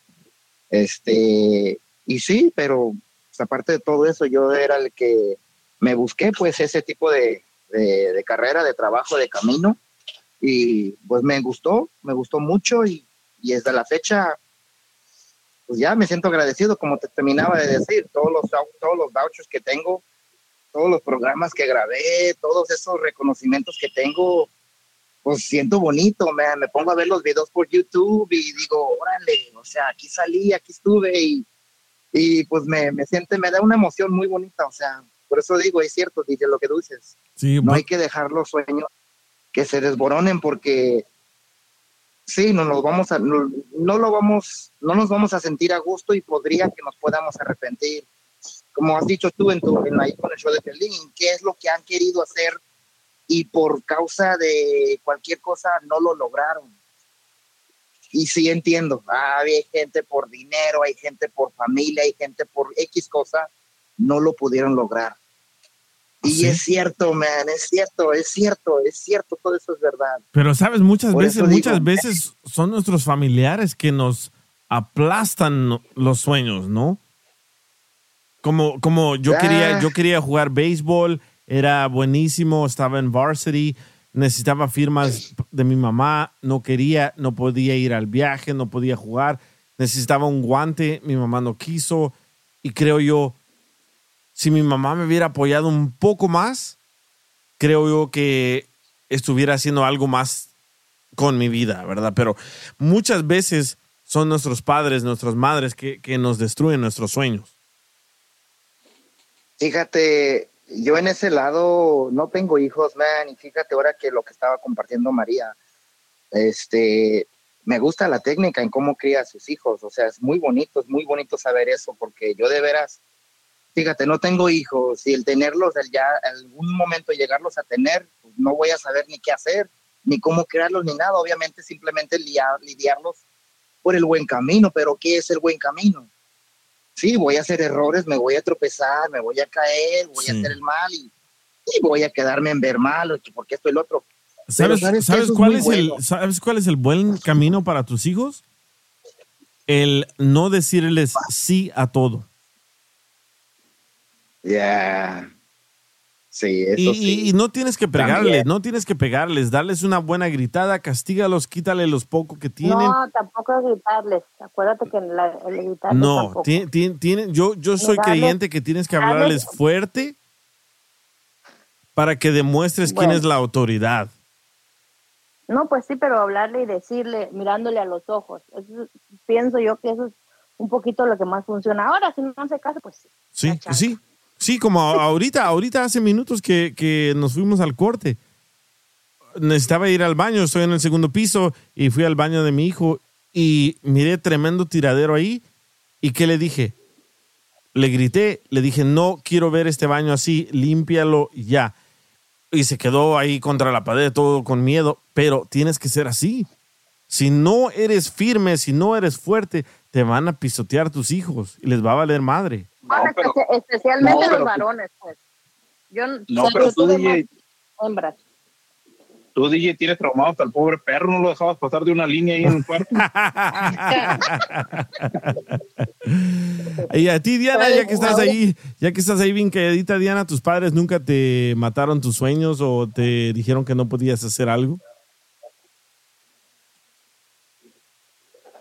A ver, ¿qué te digo? Pues digamos que eh, yo creo que sí, no me acuerdo puntualmente, pero yo creería que sí, porque el enfoque de ellos era como estudia y ya cuando saques un título adelante ya puedes hacer otras cosas, pero era estudia, estudia, estudia. Entonces tú no podías mirar para los lados otras cosas diferentes. Y, pues hoy en día entiendo que de pronto eh, la educación de ellos o, o su conocimiento eh, hacía que, que para ellos era lo mejor que me podían dar en ese momento. ¿Ves? Pero, pero digamos que no tengo frustraciones de, de, de niña, o sea, de pronto cosas pues tontas o algo así, pero no creo que me hayan frustrado tanto así como a Roy o como a mí. Pero o como a ti. como ser yo, yo los libros que me ayudaron a mí y que me han ayudado fue el libro de los cuatro acuerdos. ¿Cuál, Uy, es, cuál es el súper. libro? ¿Cuál es el libro? Es el libro, el libro de los cuatro acuerdos. Ese libro, puta, roña, ese te hace ver que es verdad, nosotros los seres humanos nos castigamos a cada rato. ¿Por qué crees que los animales son tan felices? Porque, o como ser cuando peleas con tu pareja o con tus hijos. Peleaste una vez, ya se cerró el tema y no se vuelve a pelear de eso. Va a haber más discusiones, está bien. Pero a veces las mujeres, o también muchos hombres ahora, tienen la tendencia de pelear por lo mismo. Uy, no, yo cuando empiezan a pelear por eso, bueno, tengo que irme, tengo cosas que hacer. Bye. Mm, dí- dímelo a mí, a mí todavía me recuerdan de cuando éramos novios. Ay, no. ¿Y a ti, a ti, no, a ti, Joaquín? Cuando éramos, ¿Tus padres nunca te trataron de matar tus sueños? ¿A mí? Sí, Uf. A mí, tú, tú sabes lo que me gusta el fútbol, ¿verdad? sí. Pues mi papá, ah, él, allá en Mexicali, él vendía comida. Y pues era un negocio práctico, pues familiar, nomás era él, mi mamá y mis hermanos y yo. Pero cuando eran momentos de jugar, de, de ir a jugar partidos o que me tocaba jugar partidos a la hora que supuestamente tenía que estar ayudándole, porque ni siquiera era trabajo, era ayuda que yo le daba a él, no me dejaba ir a jugar por tal de que le estuviera ayudando. Y así fue por mucho tiempo, incluso, incluso llegué a faltar a la escuela porque él quería que me quedara ayudándole en vez de irme a la escuela. O sea, no, no, no me fue tan bien con él, pero aparte pues de que ya te he contado que era ah, alcohólico y no me fue bien como, como digamos en, en mi infancia, pero se lo agradezco de todas maneras porque bien o mal me enseñó, me enseñó el camino que no debería de, que no debo de tomar, más bien. ¿Y nunca le, Y, pues, nunca le reclamaste? No, fíjate que no, fíjate que no le he reclamado, no le he dicho, porque él sigue lo mismo, sigue su rollo, sigue todavía hasta la fecha ya tiene, ya va a cumplir 60 años y todavía no lo podemos sacar del alcoholismo, lo hemos metido a centros de rehabilitación, le hemos ayudado de mil y un formas y no quiere cambiar. Y pues esa enfermedad, si no la quieres dejar, nunca vas a salir de ahí. Sí, sí, ¿Sabes pero, pero creo que hablándolo, cuales- creo que hablándolo, tal vez le puedas ayudar, porque yo después de que confronté a mi mamá y le dije todo lo que me hizo, ya se volvió una mejor persona. Y creo que ahora estamos más conectados, pero creo que hablándolo, cuestionándolos, tratando de entenderlos a ellos, porque mi mamá me dijo, oh, es que así me trataron a mí, por eso yo lo traté así a usted. Y dije, ah, ahora la entiendo más. Porque uno es bueno para juzgar, pero uno no sabe que, que, porque como sea, yo cuando me enteré de que mi mamá la habían violado, también a ella, dije yo, este, no la justifiqué, pero dije, oh, por eso es que ella es así. Ella quiere hacerse la fuerte, pero mi mamá es bien frágil. Igual que yo, yo trato de hacerme la fuerte, pero yo soy bien chillona. Sí, ya escuchamos. Yo soy bien chillona de todo chillo. Pero también es bueno, también es, también es bueno llorar. ¿Y a Pero ti? dicen que llorar es bueno para, la- para limpiar el alma. Sí. ¿Y a, a ti, Mayra, tus padres nunca te mataron tus sueños? ¿Sabes? Mi mamá siempre me, me contaba, ella era una de 12 y entonces, pues en ese tiempo, como dices tú, ah, los golpes, ah, dijo que una vez se acuerda que su papá la golpeó a patadas, la, estaba en, el- en la calle y la golpeó y que ella se prometió nunca tratar a sus hijos así. Y entonces mi mamá siempre fue una persona muy dura, ella con la vista, desde lejos la mirabas y con la vista ya sabías que estabas en problemas, que te iba, que te iba a regañar. Con la pura vista nos, no- nos decía, nos cantaba todo lo que iba a pasar, ¿verdad? Sí. Entonces yo aprendí a muy temprana edad a, a no salirme de la línea y, y- y comportarme. Y ella siempre me decía, sabes, tú como mujer tienes que ser una persona muy independiente y yo no quiero que usted ande valiendo de ningún hombre para poder progresar. Entonces me, me sacó a los 13 años y dije, ¿dónde vamos? Y me llevó a un parqueadero así todo vacío y me dice, póngase en el volante, usted va a manejar ahorita. Yo me voy a encargar de que a usted se le quite el, el, el, el- los sustos de manejar. Usted ahorita va a aprender. Y después pagamos allá a la escuela para que le enseñe todos los números y toda para que pase el examen de escrito. Me dijo, pero usted aquí se le va a quitar el miedo porque se le quita. Me hizo eso, a los 16 años agarré la licencia y, me dijo, y usted, se, ya, que, ya que usted agarre su licencia, ya no la voy a ir a recoger a la escuela, usted se va a ir a la high school y se va a venir y aquí la voy a estar esperando. Y sí, siempre era así. Y luego am, tuve un novio y, salí embarazada a los 19 años y ya estaba en la universidad. Y, y me dijo, ese no es motivo para que usted se salga de la universidad. Y dice, con todo y embarazo usted va a continuar y no va a parar. Y me acuerdo que estaba embarazada de mi hijo mayor, ahorita ya tiene, va a cumplir 17 años, yo tenía 19 años. Y le dije, mamá, voy a empezar. Ay, ya la perdimos. Ya se cortó. Ujú, Se pierden las llamadas. Sí, No sé por qué se pierden las llamadas, pero. pero aquí. Ahí está. Hola. Sí, este, yo tenía am, 19 años y salí embarazada. Me dijo usted, usted va a continuar la universidad aunque usted esté embarazada. Eso no la va a detener a usted. Y me acuerdo que yo empezaba la universidad, el semestre empezaba en agosto y mi fecha de tener al baby era en agosto. Dijo, como sea, usted va a ir. No va a fallar el semestre, porque si usted falla el semestre, ya estuvo, ya no regresa a la escuela. Y me acuerdo que mi hijo nació un agosto 4, era un viernes. Nació el viernes en la mañana mi hijo y me dijo, el lunes usted se va a reportar a la escuela porque el, el lunes era el first day del semestre. Y dijo, usted va a ir, así, acaba de premiar, pero usted va a ir. Y me acuerdo que tuve mi hijo ese viernes y el lu- lunes yo me reporté a la escuela.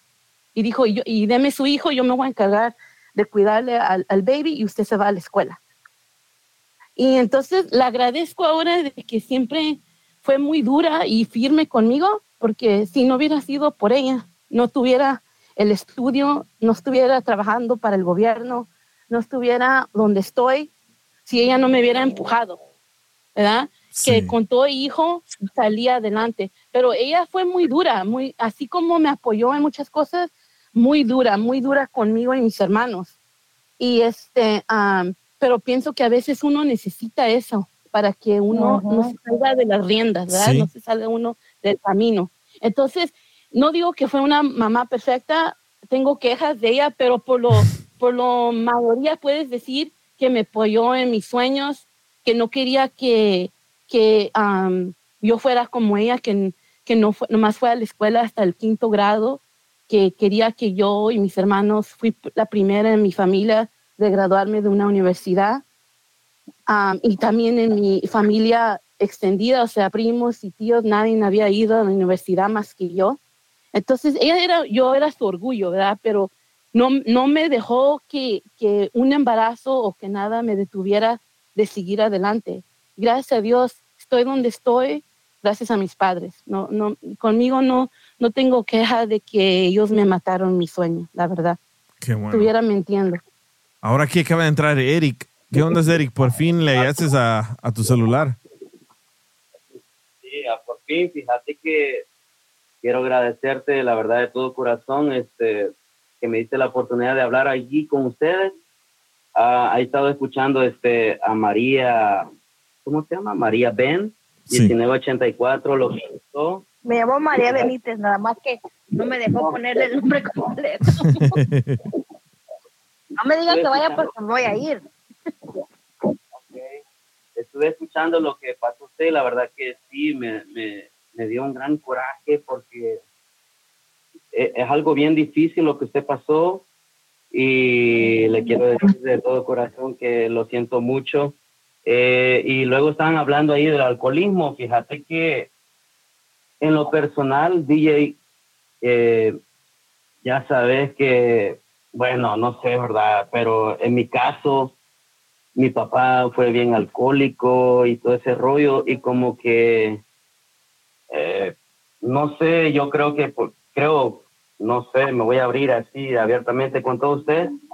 Eh, por lo que yo pasé, como que, como vi a mi papá haciendo todo eso, creo que yo tomé, como que decía que eso era como natural, no sé Normal. si me. Sí, sí, sí. Ajá, como que... Y fíjate que hasta la fecha estoy luchando con eso, como tratar la manera, ¿me entendés? De no...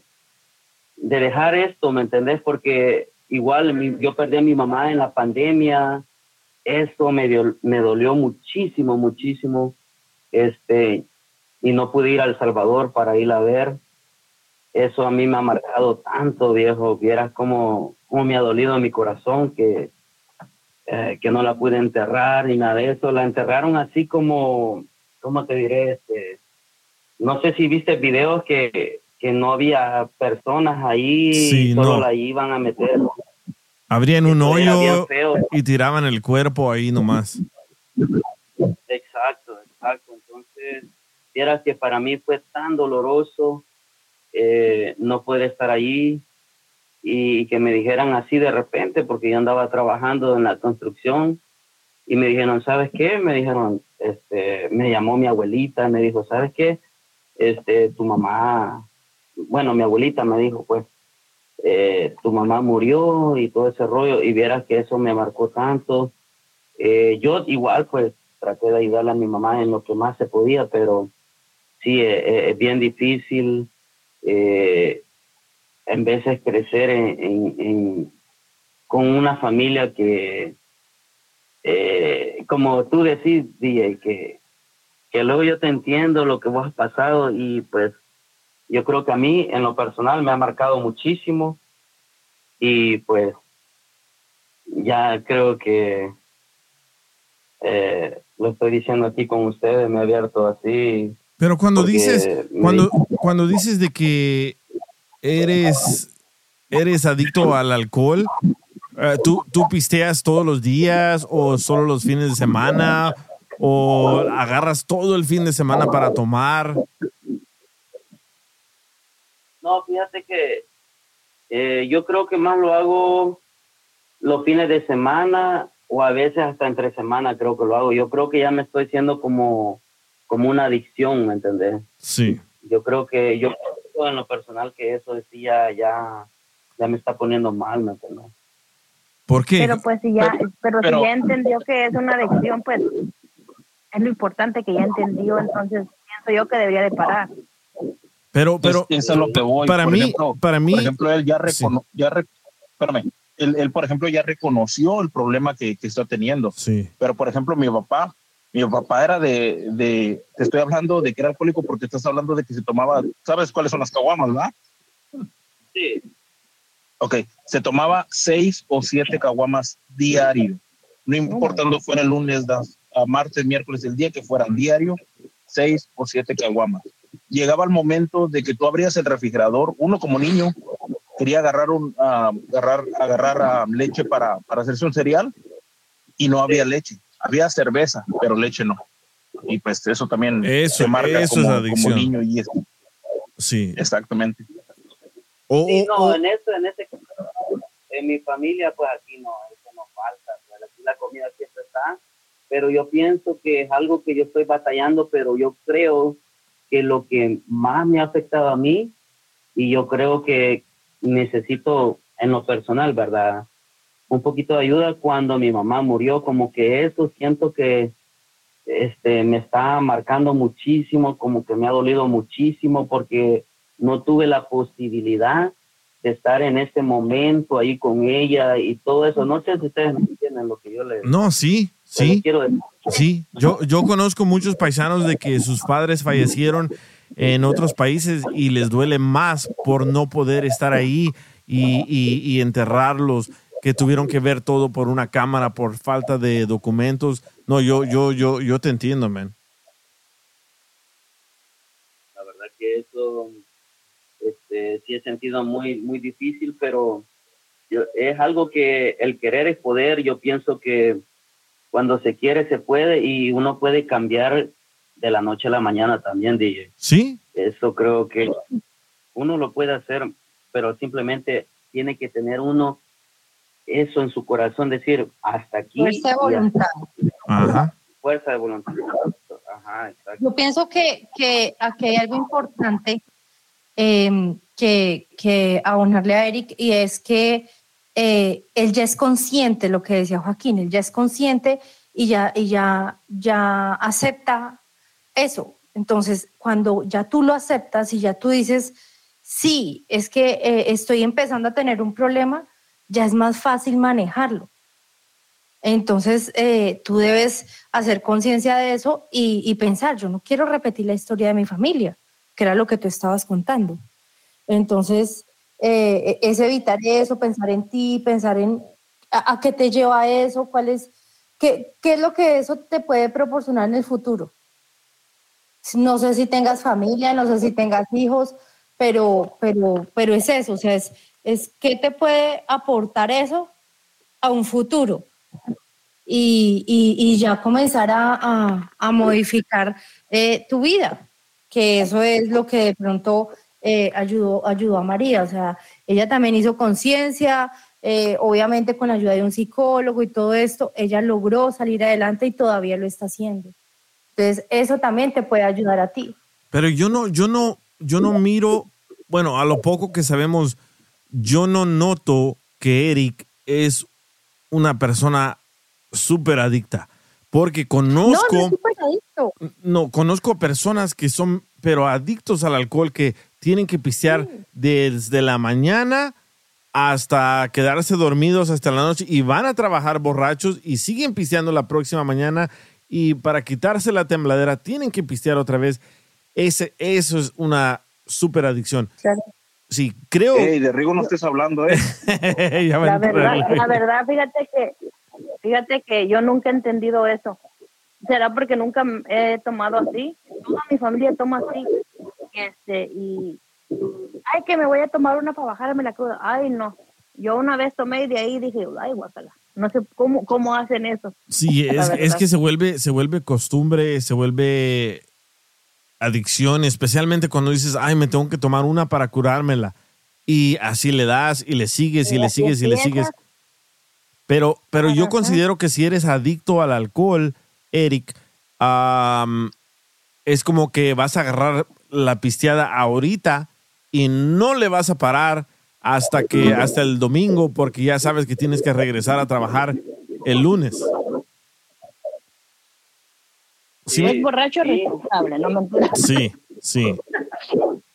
Sí, no, hasta eso, fíjate que sí, aparentemente a mí mis amigos me ven y dicen que siempre ando sonriente. Bueno, espérame, espérame, un trueno bien fuerte. O ya le cayó el, la tormenta. No, no, es que ¿En cayó la dónde, ¿En dónde están? En Texas, de Estoy- seguro, ¿verdad? No, no, estoy en Max, estoy en Texas. ¿En dónde? Ah, sí, en Texas así pasa. Espérame. ¿En qué parte de Texas vives? Ay, no. O en Kansas. Oh, en Kansas. Estoy en casa.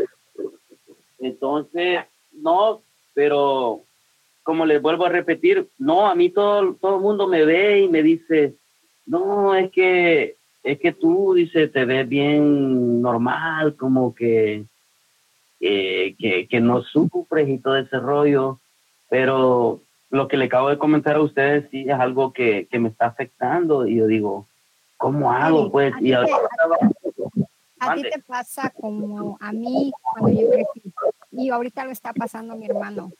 Cuando de chiquitos mis papás eran la fiesta, puras fiestas todos los fines de semana y trabajaban. So, cada fin de semana eran fiestas y que la diversión y que la bebedera. Pero llegó un momento que mi papá se volvió un alcohólico funcional, que sí, sí iba a trabajar, pero era todos los fines de semana tomar y tomar que ya después llegó un momento que ya ni quería ir a trabajar. Se deprimió ah, porque ya la bebedera era mucha, su salud se estaba afectando y estaba joven mi papá. Tenía yo creo unos 35 años. Lo malo pues que en la familia hay mucho alcoholismo, mis tíos, mis abuelos, so, eso ya venía de generaciones. Un día, tres meses antes de mis 15 años, mi papá decidió de- dejar de tomar. Y no fue fácil porque te aíslas, ya no eres la, el alma de la fiesta, ah, es puro, ahora sí estás tratando de sanarte tú mismo. Y él lo hizo. El día de mis 15 años pensamos que él iba a tomar porque mis abuelos no fueron a mi fiesta y no. Bendito, bendito a Dios que ya tiene él sin tomar como 30 años. ¿Y cómo Y dejó, ahí cómo dejó de, de tomar? ¿Nomás de un día para Pues, otro? Es chistoso porque, mira, apenas platiqué de eso. Nunca tuve el valor de preguntarle, porque no es fácil. Yo siempre de las personas saco todo lo positivo y lo negativo lo dejo a un lado. Y trataba yo pues de no acordarme de eso. Y le pregunté, le dije, papá, ¿qué te hizo dejar de tomar? Dice mi niña, dice una vez que Ay, ya, ya, la ya, llamada. ya la perdimos. ah, me Yo- solo quería preguntar yo, este, ¿cómo hizo su papá para dejar de tomar? Pues lo- Porque es como, algo como él, él lo hizo, dejó, este, pues lo que pasa que sus amigos fueron a tomar a la casa y de ahí ah, le dieron, le dijeron, ay, tu hija ya está creciendo, se está poniendo muy bonita. Dice, eso a mí hace cuenta que me echaron un, a- un balde de agua fría. Y desde ahí dije, ya no vuelvo a tomar, porque no quiero que te pase algo a ti, a mis hijos, a tu mamá. Y desde ahí dejó. Y gracias a Dios, pues él cambió mucho. Se, nuestra relación con él, yo al menos me llevo muy bien con él. Ahora, mi hermano, el más chico, está pasando como tú. Él toma demasiado. Él es de que de todos los días, que dos caguamas. Fines de semana, él es beber y beber y con sus hijos ni los pela. Lo único es que yo hablo con mi hermano, pero él, cuando estás metido en el alcoholismo, es muy difícil hacerlos entender. Y yo le digo, él, enfócate en tus hijos, saca a tus hijos, en lugar de gastar dinero en caguamas, vete a salir con tus hijos y nomás no. A mi papá lo hacíamos que jurara por la Virgen, por Diosito, por nosotros y nada. Hasta que él dijo por él mismo, hasta aquí llegué. Y gracias a Dios, lo ves ahora como si nada, va a las fiestas, ni siquiera se le antoja, nunca ha volvido a beber. Su salud está mucho mejor. Sí. Y la relación de él y yo está mucho mejor porque podemos hablar abiertamente. Y cuando yo estaba creciendo, luego él, me mandaba a comprarle las caguamas. Y a mí me daba odio. Digo, ay, ¿yo por qué tengo que ir a comprarle esto a, a él? Porque sabía que le hacía mal. Cuando él llegaba tomado a la casa, yo le esculcaba los pantalones y le sacaba el dinero para que ya el otro día no pudiera él salir a tomar. Pero luego él quería ese dinero para curarse la cruda y ya no lo tenía porque yo se lo quitaba. Entonces dije, ahora sí que es fácil decirlo, darte consejos, pero tú mismo en- saca de esa fuerza ese valor a salir adelante por tus abuelitos, por tus papás, encuentra esa fuerza de adentro para que salgas de, ese, de, de eso, porque es muy duro. Mucha gente ahorita te ve alegre, te ve bien, pero por dentro te estás matando tú mismo. Y el Sí. consejo ahora yo que de hija hacia cuando se lo di a mi papá, y yo le lloraba, deja de tomar, porque a mí me daba pena, iba a, mis, a la escuela y pues él tomado. Eh, ya lo iban hasta a correr del trabajo porque tomaba mucho y algo ya no iba. So, por ti mismo tiene que salir esa fuerza para tu futuro, para tu familia, tus hijos, pero más que nada por ti. Pero No tú, tú, Eric, Por ti. tú, tú, Eric, dices que eres adicto o lo estás repitiendo porque tus familiares te lo dicen. No, fíjate que no es porque mis familiares lo dicen, no que yo siento que empezó todo esto eh, fue por la pérdida de mi, de mi mamá, ¿me entiendes? Yo siento que, eh, bueno, a lo que yo siento que a lo que te quiero decir es que yo podía haber sido mejor hijo cuando ella estaba en vida y yo no lo hice, ¿sí me entiendes? Entonces Sí. yo siento que yo, yo me siento haciendo por culpa, pues. entonces y sí, una sí es cierto, porque mi papá hacía muchas cosas por culpa también. Ahora Sí, pero no puedes, él, no eh, puedes, no puedes culparte o no puedes sentirte culpable por algo que ya no puedes cambiar. ¿Verdad? Como yo, yo también me- por mucho tiempo me, se- me sentí culpable que no le ayudé a mi abuelita, a mi abuelito más, porque anduve de party gastando dinero, anduve de mujeriego, an- anduve de, de- de- de fiesta en fiesta y por mucho tiempo me sentí así y hasta que a un amigo mío, un ruso, me dijo, no te puedes sentir así porque tú no puedes cambiar absolutamente nada, especialmente ahora que ya murieron tus abuelitos. Claro. Y en ese entonces, cuando él me dijo eso, no lo capté. En ese momento no lo capté. Y cuando iba caminando a mi, a mi casa, dije, es cierto. ¿Por qué me estoy sintiendo culpable por algo que no puedo cambiar ya?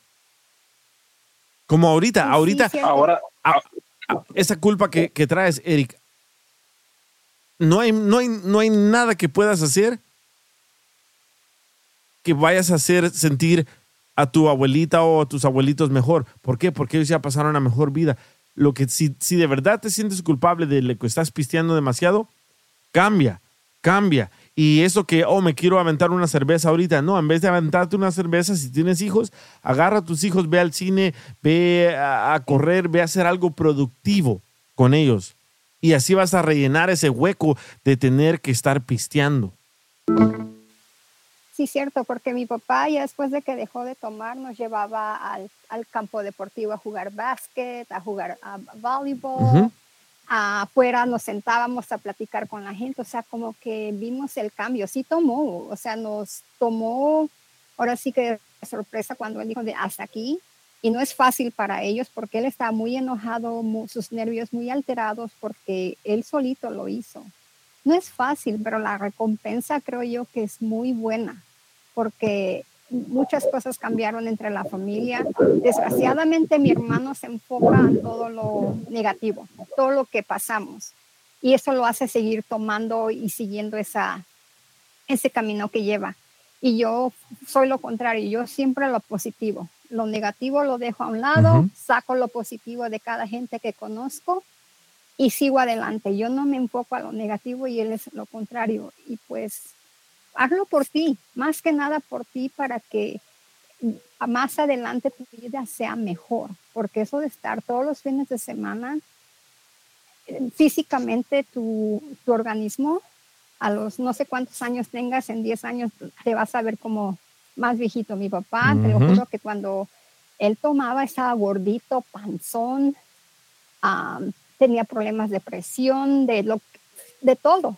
Y ahora lo ves activo, delgado, sin tantos problemas de salud.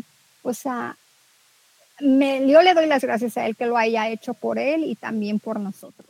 Uno, Pero so- uno solo, ahora- uno solo se está ahora, matando. Eric, ahora, ahora, ahora todo eso que mismo que estás diciendo de que, de que te sientes esa misma, por lo que te sientes culpable, ¿por qué no usarlo a tu favor también?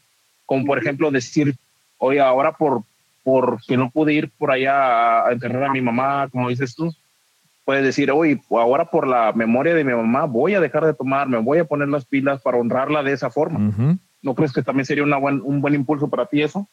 Sí. No, no, no te escuchamos, Eh, eh, Eric. No, ¿me escuchas? Ahora sí. sí. Tienes Bluetooth, ¿verdad? Sí. Escuchándolos a todos ustedes, este, entraron en razón y digo yo sí que eh, la verdad estoy haciendo muchísimo, muchísimo mal para mi persona y pues para, para mi familia, pues. Yo tengo dos, dos lindas princesas que, que la verdad que las amo con todo mi corazón y yo creo que la verdad creo que he estado bien ausente eh, en todo este tiempo.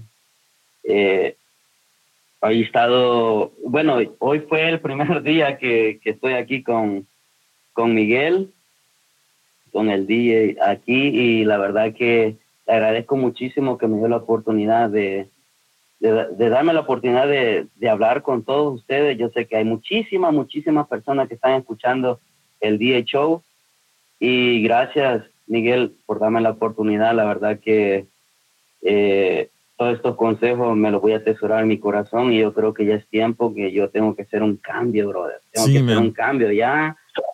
Este, lo que, pues sí, eh, como dijo, este, aquí la estoy viendo, pero dice... El- ah, Elizabeth. sí. Elizabeth, ok, Elizabeth.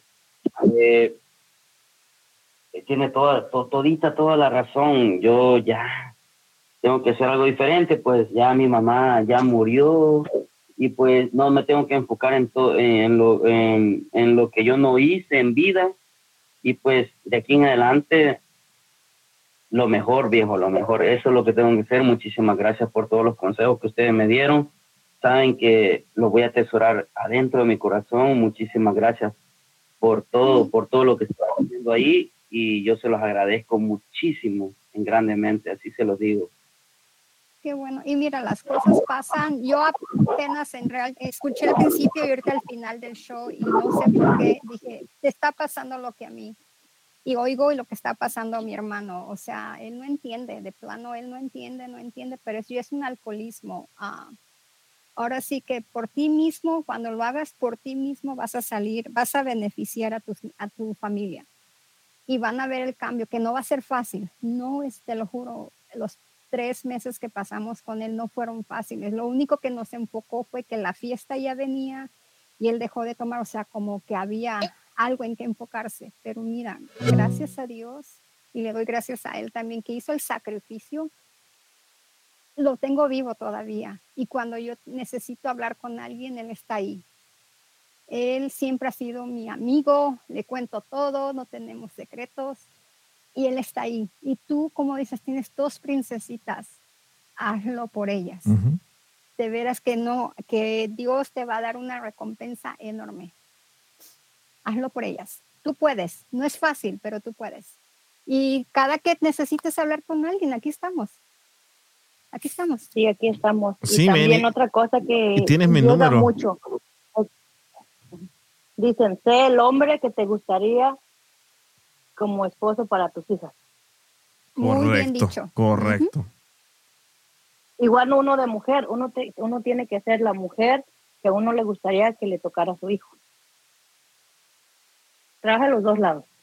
Piensa. Una caguama para quien dijo eso. Ay, no, yo no tomo. Yo no tomo. Hace, hace como, honestamente, Es broma, hace es broma. como- yo- agua de horchata, me tomaba, me tomaba una michelada y eso, pero fíjense que desde hace como casi un año y medio, como que me harté y ya Sí. no, voy a los paris y soy loca natural. Eh, Es que como que llegas a un, un- a un, no sé, a un día, a una hora, cuando ya te hartas de ciertas cosas y ya, ya quieres dejar todo eso atrás, como yo. Yo también antes andaba de, de party tomando ah, y, y me cansé, me, me- me pintaba el pelo, me ponía aretes en, en el labio, en las orejas, en las cejas y de un día para otro me harté, hasta ya me harté de los tatuajes que tengo y creo que llegas a, a un, a un tope cuando dices, ya, ya no quiero esto. Y creo que aquí estás tú, Eric, porque para confesarnos todo lo que nos has confesar, tienes que tener valor, como lo hizo también María. Tienes que tener mucho valor para confesarnos todo esto, pero ahora después del valor tiene que venir el cambio.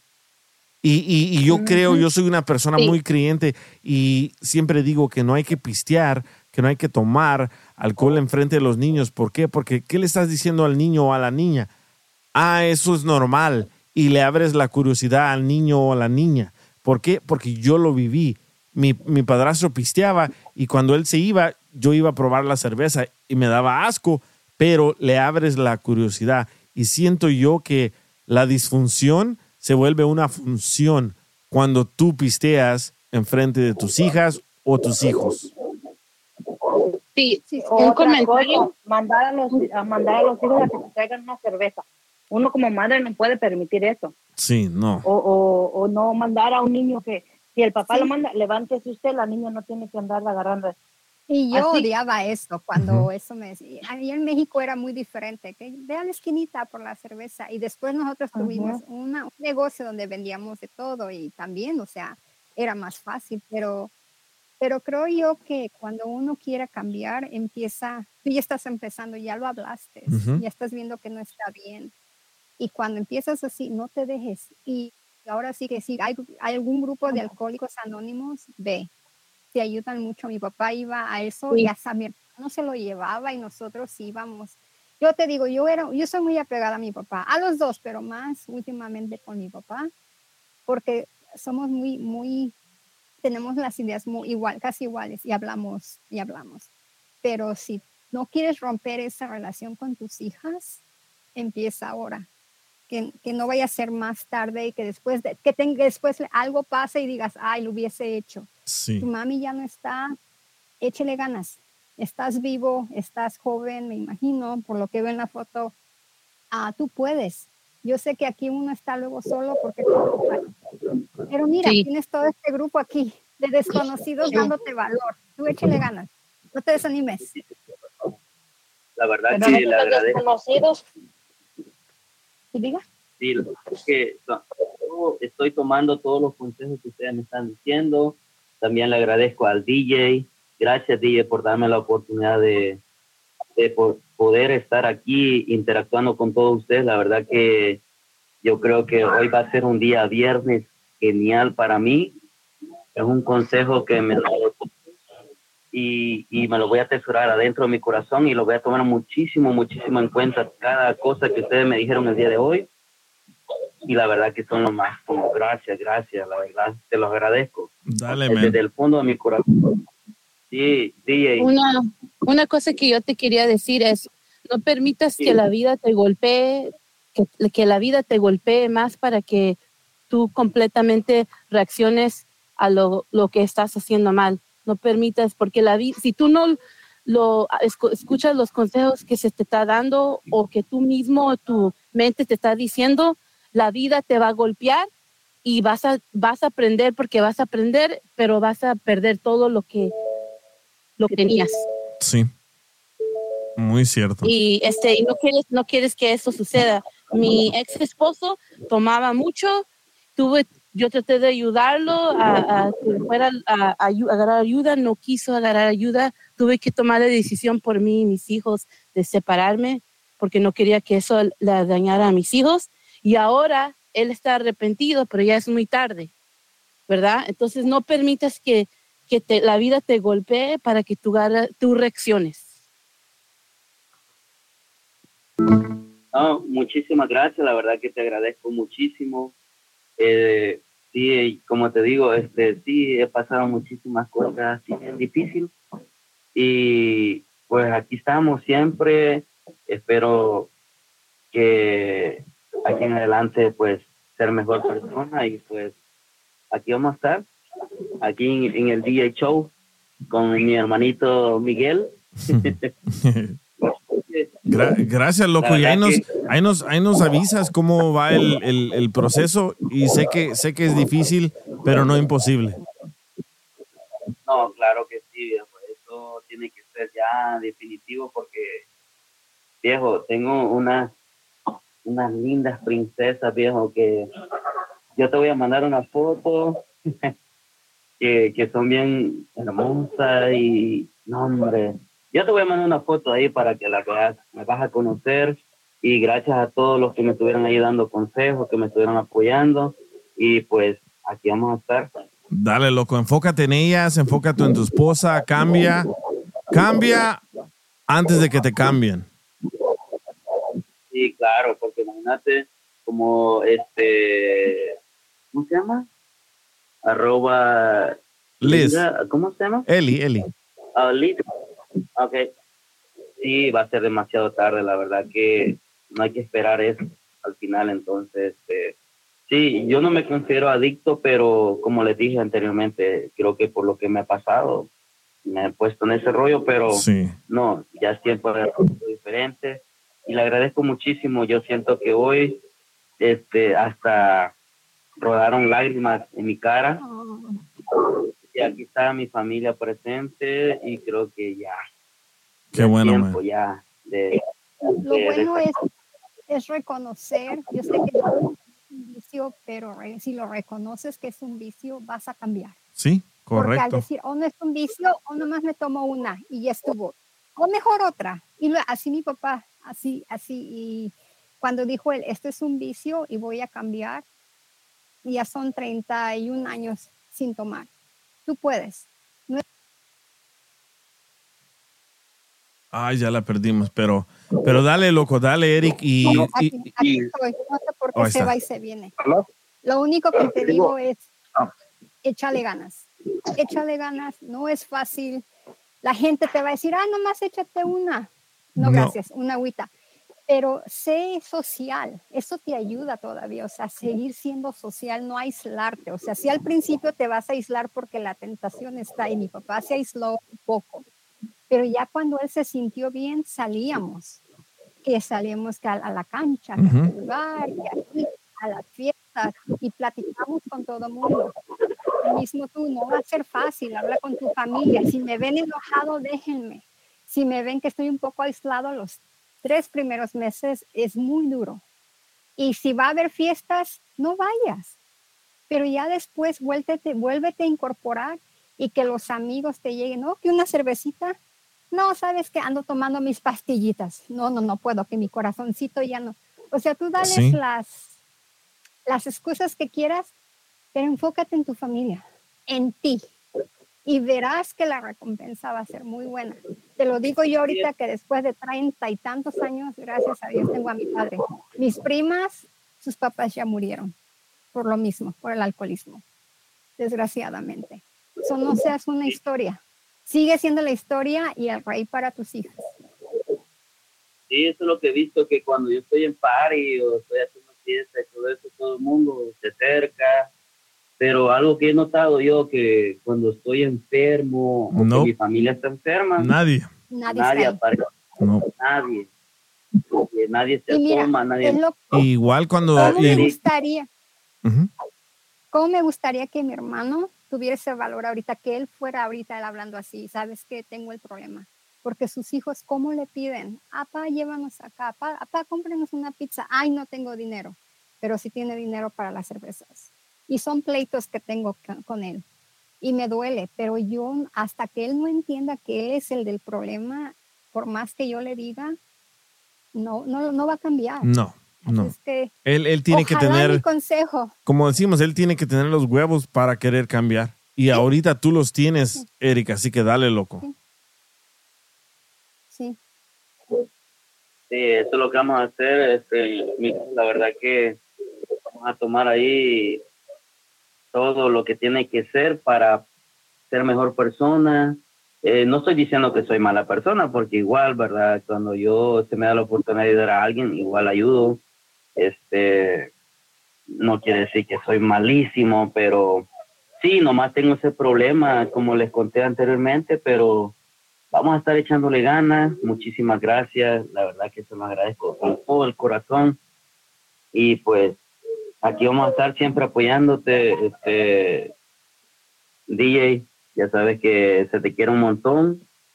Y, y gracias por darme la oportunidad y para todos esos eh, todas las lindas personas, perdón, de que, que me estuvieran dando esos consejos, me los voy a atesorar y ahí voy a estar siempre. Dale, de man. aquí en adelante, de aquí para adelante, sí, claro, yo lo voy a hacer y ya, ya no más, ya no más. Es más, hasta le voy a mandar mensaje a Día ahí cuando esté en el gym. Eso, eso, dale, dale. Eso es lo que tengo que hacer, viejo. Fíjate que anteriormente eso es lo que hacía, viejo. Pero ya sabes que pues luego pasan cosas, pero pues en fin, Sí. ya lo pasado. Pero, Es que el, el alcohol, el alcohol reemplaza tus ganas o, o tu querer de hacer muchísimas más cosas. Pero e- este es tu momento, loco. Y me, me avisas en una semana, en un mes, cómo va todo. Y cada vez que se te antoje agarrar, agarrar una cerveza, piensa en tus hijas. Llévatelas a comer un helado. En lugar Sí. de cerveza, sácalas. ¿Sabes qué? Vamos por un helado. Vamos por algo. No que no sea algo caro, que no se acostumbren también a que es todo. Es más que nada pasar la tarde. Una película, vamos a sentarnos a ver y hacer palomitas. O sea, eso te queda, a tus hijas se le va a quedar en, en la memoria todo lo que luchaste por, por combatir ese vicio Sí. y, y te lo van a agradecer. Yo te digo, por mi experiencia, yo se lo agradezco a mi papá, porque quién sabe qué hubiese pasado, quién sabe si Dios no lo quiera, va con sus amigos a la casa todos borrachos y me violan. O se muere él, o joven. O sea, piensa más que nada en el futuro. sí, porque eso es lo que el alcoholismo hace también, da muchas enfermedades, como Sí. la cirrosis y toda esa cosa, ¿sí? que, que igual pues le afecta Uno a de uno. mis con- tíos murió aquí en Ajá. Estados Unidos. Lo encontraron en la calle como vagabundo y mi prima lo tuvo que ir a reconocer. O sea, qué triste que por el vicio haya terminado así. Así es que no, no, que no se repita eso, que no hagas, si ya ahorita sientes que es un problema, enfócate en ese problema. No es fácil, pero tú puedes, tienes una, una linda familia y por ellos y más que nada por ti, porque si lo haces por ti, ellos se van a beneficiar. Sí, claro, muchísimas gracias, la verdad que Y, este, todo y lo- dígame. a- a- aplícate porque, como estaban diciendo hace rato, de que te podía costar algo más, por ejemplo, para terminarte de ahora sí, prácticamente contar la historia, a mi papá le costó el matrimonio. Mi mamá lo aguantó lo más que pudo, pero llegó un tiempo de que dijo, ¿y sabes qué? Yo ya no puedo con esto y, nos, y ahí nos vemos. Y ahorita pues él está batallando con su problema y, y es peor porque está solo. Bueno, obviamente nos tiene nosotros, pero pues lo ayudamos a como se puede o a como él se deja, pero prácticamente pues ya sin, sin el apoyo que viene siendo, que, que era en aquel entonces mi mamá. Sí, muchísimas gracias por el consejo. Sí, lo voy a tomar en cuenta todo lo que ustedes me dijeron en esta noche. La verdad que es algo que yo tengo que ya ponerlo así como un plan diario que tengo que hacer todos los días y pues eh, a cambiar, a cambiar de aquí en adelante. Dale, Eso es lo que tengo que hacer. Sí. Y, y DJ, viejo, mi hermanito, ya sabes que te quiero un montón, DJ. y Gracias por darme la oportunidad. La verdad que esto, viejo, es más, ahí lo voy a estar escuchando el podcast, ahí todo, le voy a estar dando todos los días para que se me metan en el cerebro. Sí, dale. Y, y no, y, no le, y no le adelanten los comerciales, así me pagan.